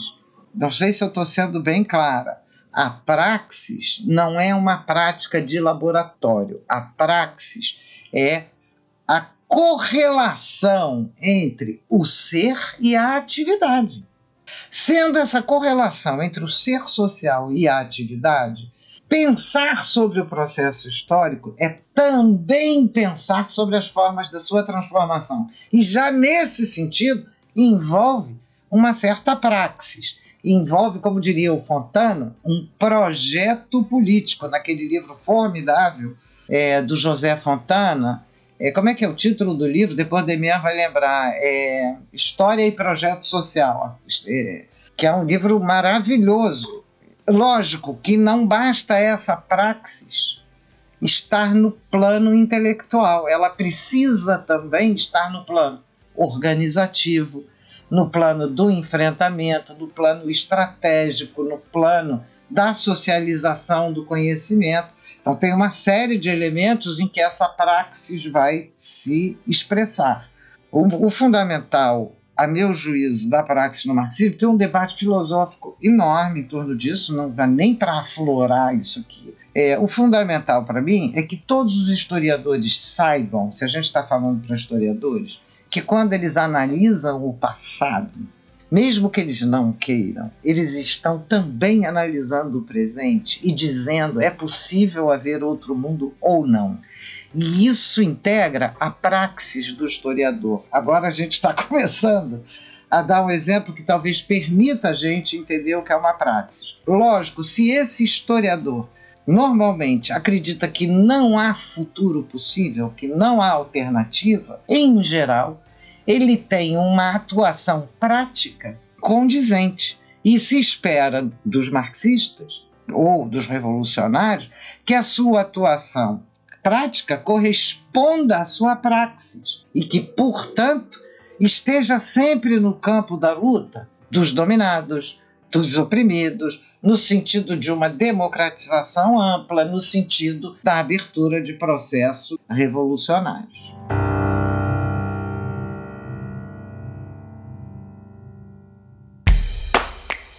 Se você quiser colaborar com o História FM, você pode fazer isso via Pix usando a chave leituraobrigahistoria@gmail.com. E assim você colabora para manter esse projeto educacional gratuito no ar.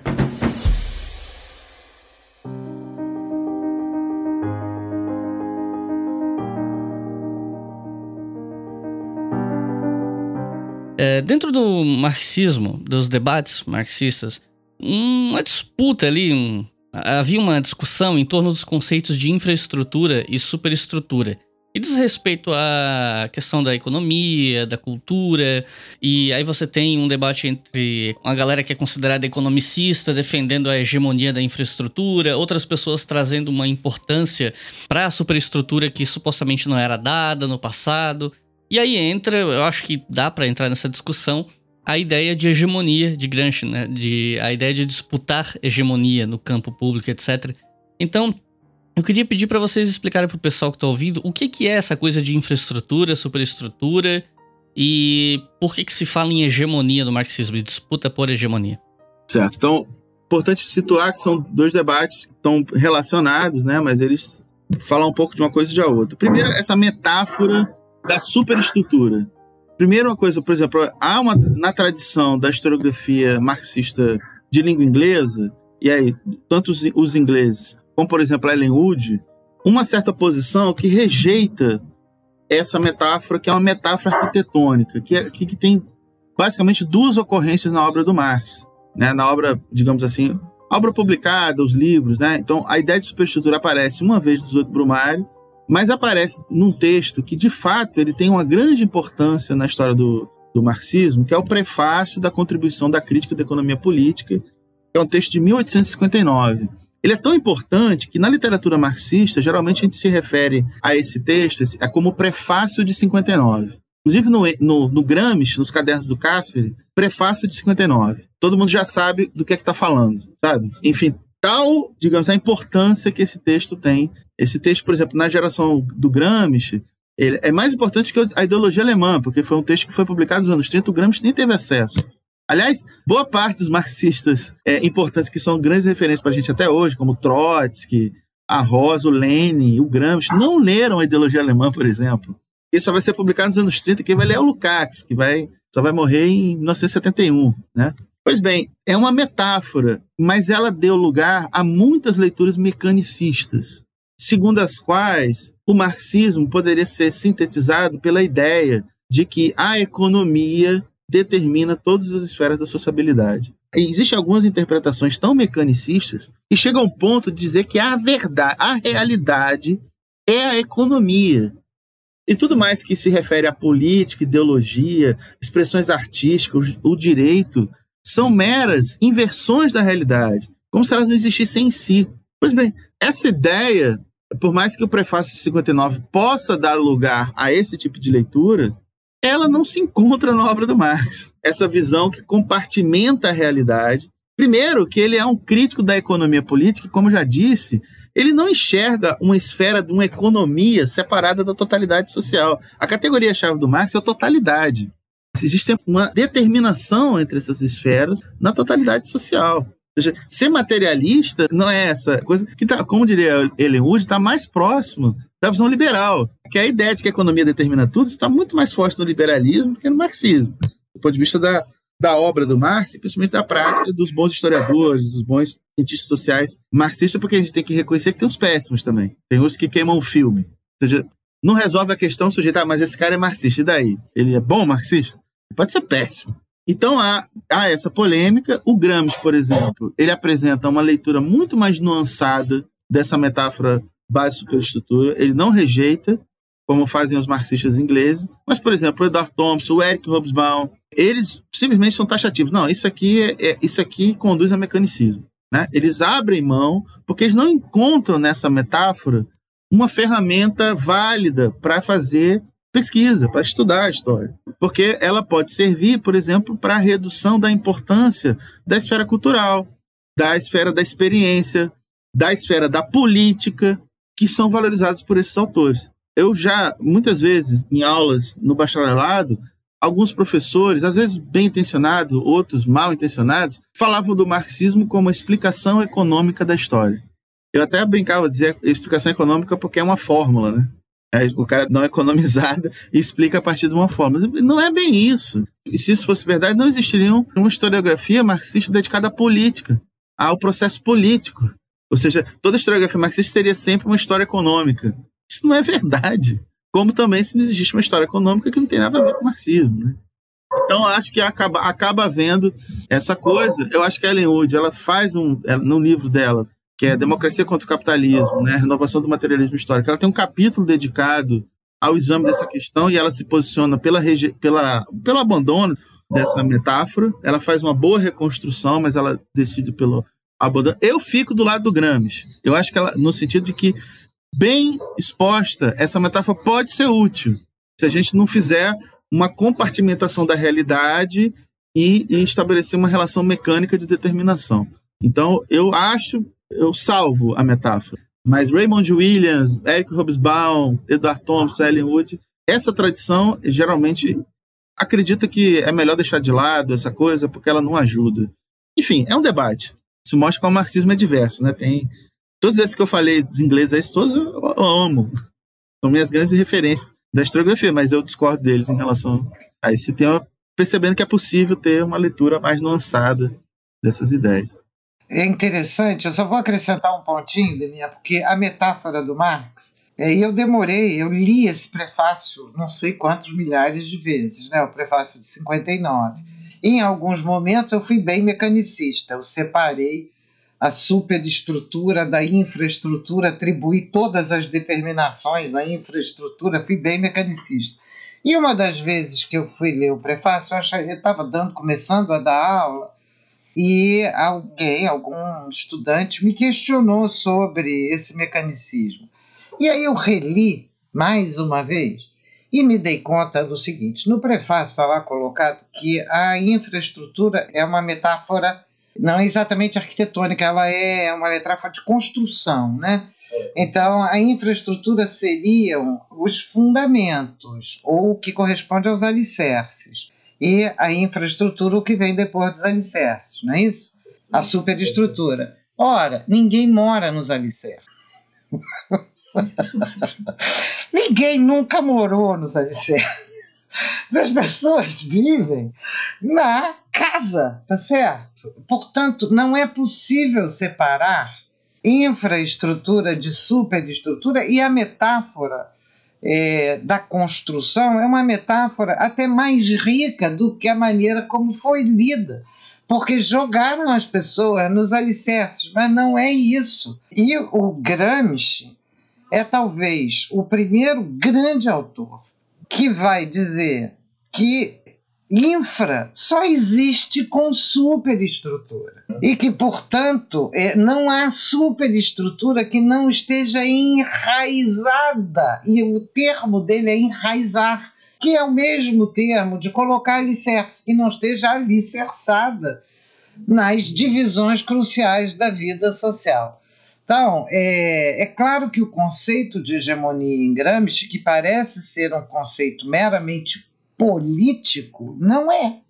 Não é. É um conceito que conecta esses dois âmbitos. Isso é, a dominação econômica do controle do processo produtivo não está separada nem do Estado nem das formas de sociabilidade, de viver e de sentir. E estão conectadas exatamente por esses enraizamentos. Desse ponto de vista, Antônio Gramsci dá um salto formidável ao fazer a crítica tanto do economicismo quanto do politicismo, né, que descola a política do conjunto da vida social, para mostrar novamente para voltar ao terreno que é propriamente marxiano, que é da conexão desses elementos. Então, o conceito de hegemonia não é nunca meramente um conceito cultural no sentido vago. A cultura é uma cultura social produzida em condições sociais dadas, e basta ler americanismo e fordismo para se dar conta. Né? E para terminar, eu queria perguntar o seguinte: uh, me parece, e vocês com muito mais experiência no assunto podem me corrigir se eu estiver errado, mas me parece que desde os anos 90 o marxismo foi perdendo um pouco de espaço na academia. E quando eu digo perdendo espaço, eu digo porque muitos profissionais foram adotando perspectivas como a história cultural, especialmente de influência francesa, ou pós-estruturalismo. O departamento onde eu estudei, por exemplo, o núcleo marxista era pequeno, e de fato havia uma predominância da história cultural e do pós-estruturalismo. Já conversei com colegas de outras universidades que tinham uma impressão muito parecida, pelo menos na área da história. Só que o marxismo, a atuação do sujeito marxista, ela não se resume à universidade, né? Tanto que a gente estava falando sobre praxis agora há pouco. Então eu queria pedir a opinião de vocês, e aí imagino que isso seja muito mais uma percepção individual do que um fato, mas enfim, qual vocês consideram que é o estado da arte do marxismo hoje no Brasil? Bom, a gente vai compartilhar com vocês agora as nossas experiências, né? Então, eu sou uma pessoa que fez bacharelado no início dos anos 2000 e no meu bacharelado tinha um professor que era um dos poucos que dava na cadeira de teoria marxismo, mas ele falava todas as aulas do enterro do marxismo. Muito engraçado. Até alguns anos depois eu tive a oportunidade de estar numa mesa de debates com ele e eu quase falei para ele que eu era o Walking Dead, né? Que eu fui lá para. Mas eu não fiz isso, não. Foi uma piada interna, digamos assim. E de fato, né? Era perceptível ali no início dos anos 2000 que havia, né? Poucos marxistas na universidade. Eu sou formado na FRJ. Mas existiam, estavam lá, eram minoritários. Ao contrário da visão do, do Olavo de Carvalho, desses paranoicos da extrema-direita, os marxistas são minoritários em algumas áreas, perderam força, mas eu posso dizer que nos últimos 20 anos existe uma, uma certa volta, assim. Eu acho que a própria situação política, eu acho que a própria crise do capitalismo, sabe? Eu acho que alguns eventos da própria luta de classes, a dinâmica da luta de classes na América Latina, determinadas experiências políticas que, que, eu, que eu sou crítico, mas que apelam à ideia do socialismo, todas renovaram o interesse no marxismo. O fato de que você, que tem o principal programa de divulgação científica da área de história, faça um episódio sobre marxismo, certamente você tem interesse nisso e com certeza o público tem interesse nisso. Então acho que tem uma retomada e nessa questão da retomada, eu posso dizer aqui, assim, até fazer uma homenagem assim discreta à própria Virgínia, porque graças à existência de pessoas como Virgínia, Marcelo Badaró, Sônia Mendonça, Renato Lemos, assim, Anitta Prestes, assim, os professores que a gente tinha no Rio de Janeiro, marxistas, a gente pôde se formar e ter e se, se colocar hoje como historiadores marxistas. Eu estou falando de mim, mas estou pensando numa certa geração da qual eu faço parte. Então tem todo um trabalho também de reconstrução, e nesse trabalho de reconstrução foi importante também ter a capacidade de criticar determinadas abordagens que foram apresentadas também nas últimas décadas como alternativas às abordagens marxistas, observando, por exemplo, falhas nessas abordagens. Ou também, que não é menos importante, reconhecendo problemas que determinados trabalhos feitos sob inspiração marxista traziam.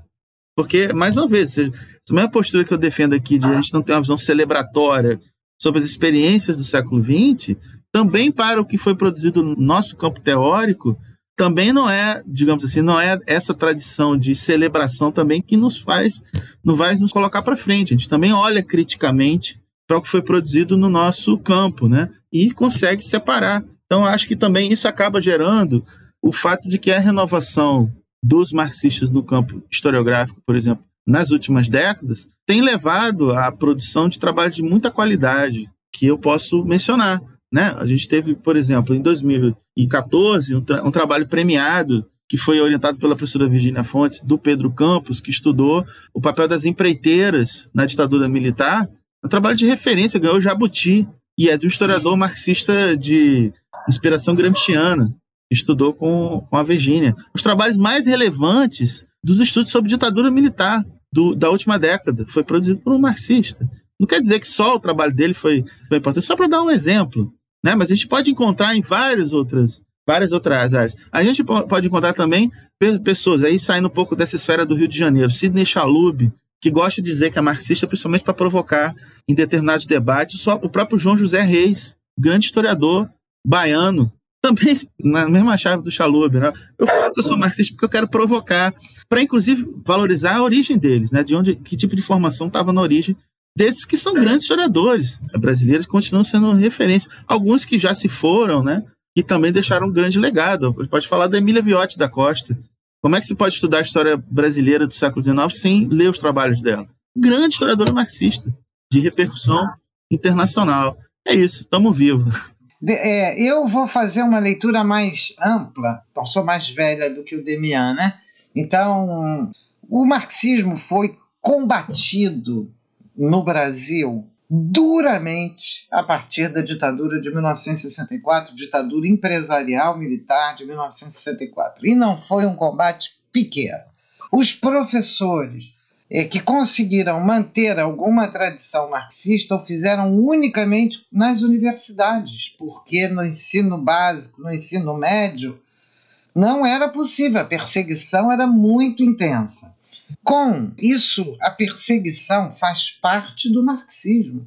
O marxismo é um, um digamos, essa plataforma teórica permanentemente perseguida com a chamada redemocratização que a gente está vendo agora, os limites, logo depois vem a queda da União Soviética. E a queda da União Soviética, junto com a ascensão das reestruturações produtivas, das demissões, etc., significou um novo ataque ao marxismo brutal.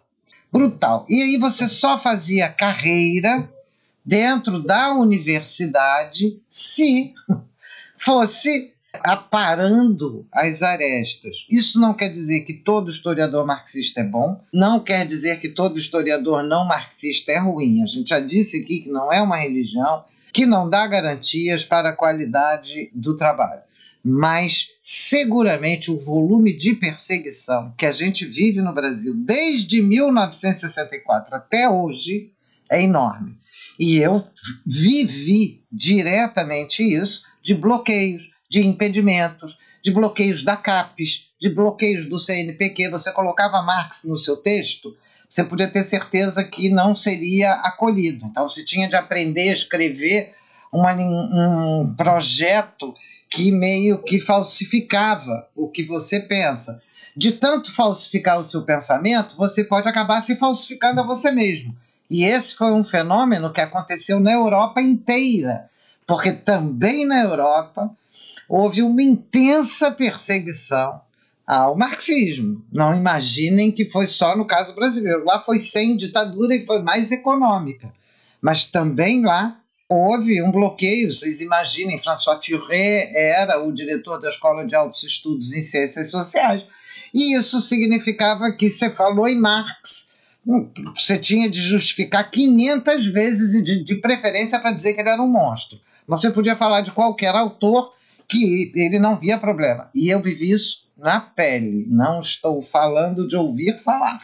Meu orientador, que não era marxista, lá, uma vez que eu botei Marx em rodapé, ele disse: Este não pode ser citado em rodapé.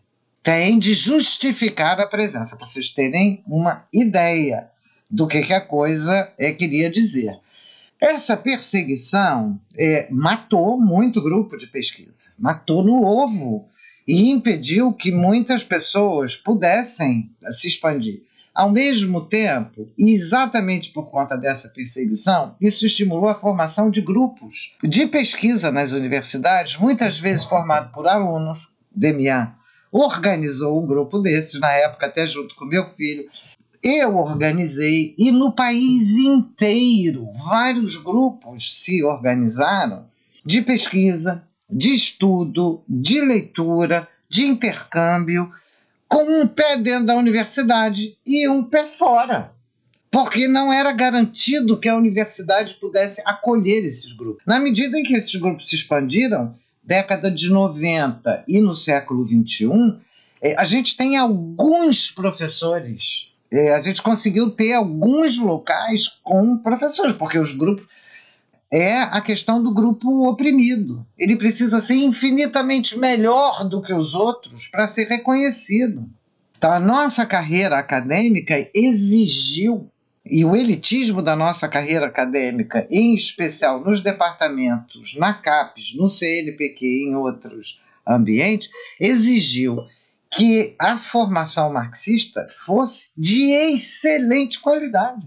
O resultado disso, lógico, nem todos têm a mesma qualidade, mas a gente vê o resultado do trabalho do Demian, a gente vê o resultado no trabalho do Pedro, a gente vê o, resultado no trabalho do Felipe, ou no, no, no livro da Nova Direita, do Flávio Casimiro, a gente tem uma, toda a pesquisa do grupo da Sônia Mendonça, do grupo da UniOeste, liderado pela Carla Silva e pelo Gilberto Calil, que são trabalhos primorosos sobre a exceção das direitas no Brasil contemporâneo, tudo isso na história, o povo que está estudando a penetração das entidades burguesas na educação, em várias áreas, na sociologia, na educação, na antropologia, na história.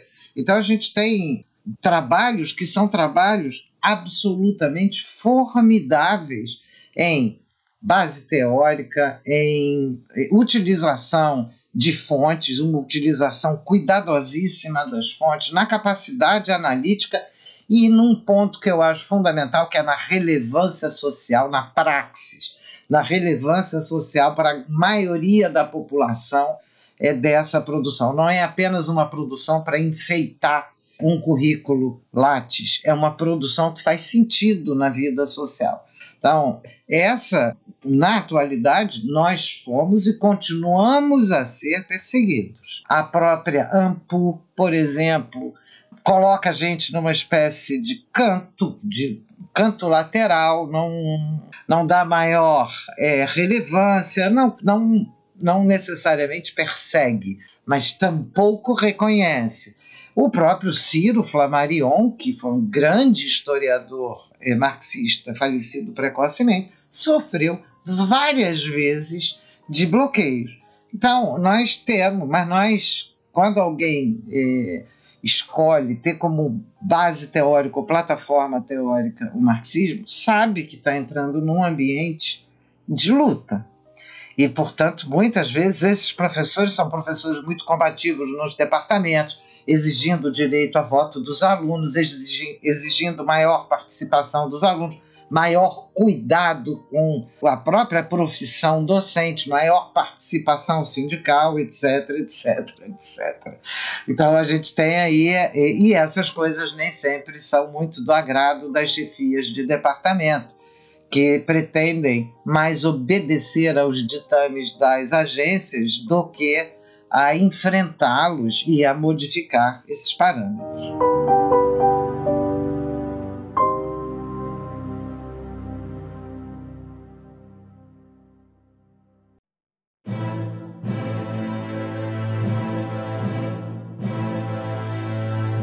Recomendações de leitura para quem ouviu esse episódio, ficou fascinado, pensou, meu, que aula, e agora eu quero ler mais sobre o assunto, eu quero estudar, quero mergulhar nos livros. Se a gente tivesse que recomendar alguns poucos livros para a galera começar, que livros vocês recomendariam?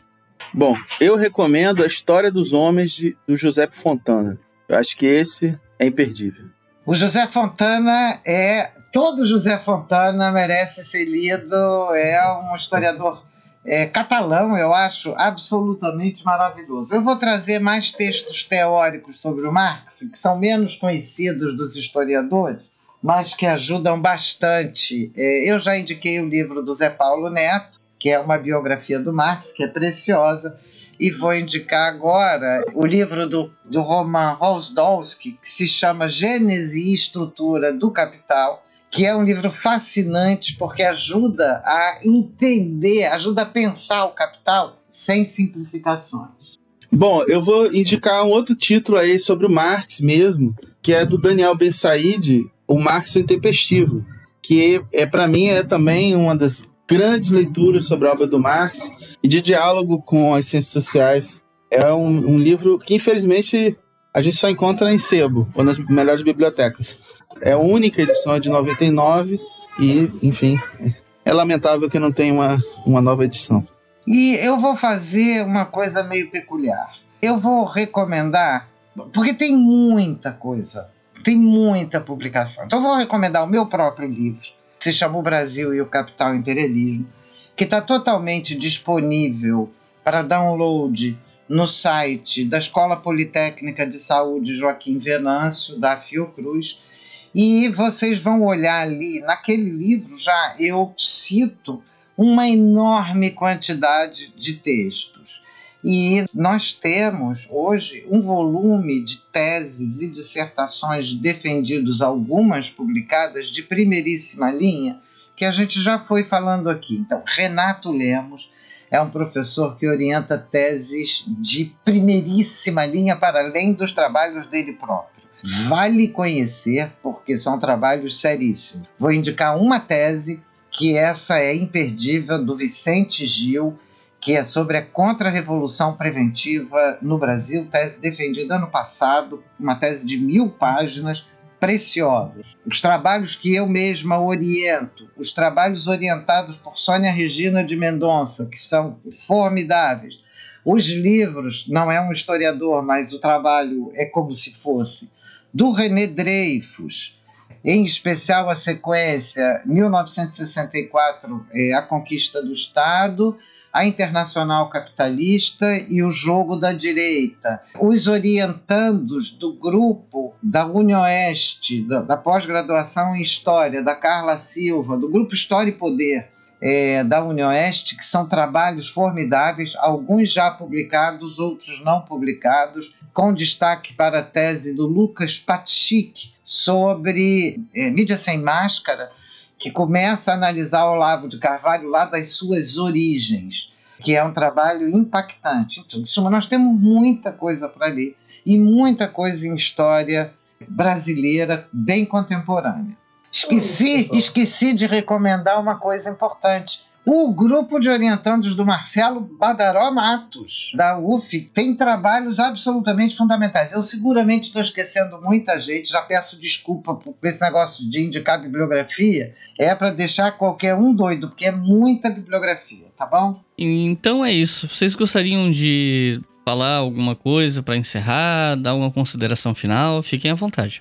Bom, eu queria agradecer estar aqui, agradecer a você, ao Demian, é sempre uma satisfação estarmos juntos, e agradecer os as ouvintes que nos acompanharam aqui e me colocar à disposição. Quem tiver curiosidade sobre o meu trabalho, pode dar, entrar no site www.grupodetrabalhoeorientação.com.br que vai encontrar ali muitos textos, muitos vídeos do que a gente vem fazendo, principalmente nessa pandemia, para enfrentar é, os dois demônios, né? A pandemia e o fascismo. Não, queria só agradecer mais uma vez a confiança do Iclis e me convidar para participar desse podcast. A satisfação imensa de estar aqui com a Virgínia e espero que seja do melhor proveito escutar essa nossa comunicação aqui e não menos importante, apoiem, ajudem, apoiem, contribuam com o História FM. Esse tipo de atividade de divulgação científica é da maior importância em tempos de obscurantismo. E é isso. Então é isso, pessoal. Muito obrigado por terem ouvido até o final. Não se esqueçam que vocês podem colaborar com o História FM a partir de R$ reais por mês em apoia.se barra História e com R$ reais por mês vocês podem ouvir os episódios com antecedência. E peguem esse episódio e passem se vocês fazem história, ciência política, sociologia, qualquer área das ciências humanas. Peguem esse episódio e passem adiante, porque esse tipo de episódio teórico eu faço para vocês, para vocês estudantes, porque eu sei que ajuda muito, recebo sempre muitos comentários depois que o episódio sai, dizendo: "Ah, finalmente eu entendi tal ideia, tal coisa que eu não estava entendendo na aula", tal. Então, passem adiante porque eu tenho certeza que vai ajudar muita gente que está estudando ciências humanas no momento. Então é isso. Muito obrigado e até a próxima.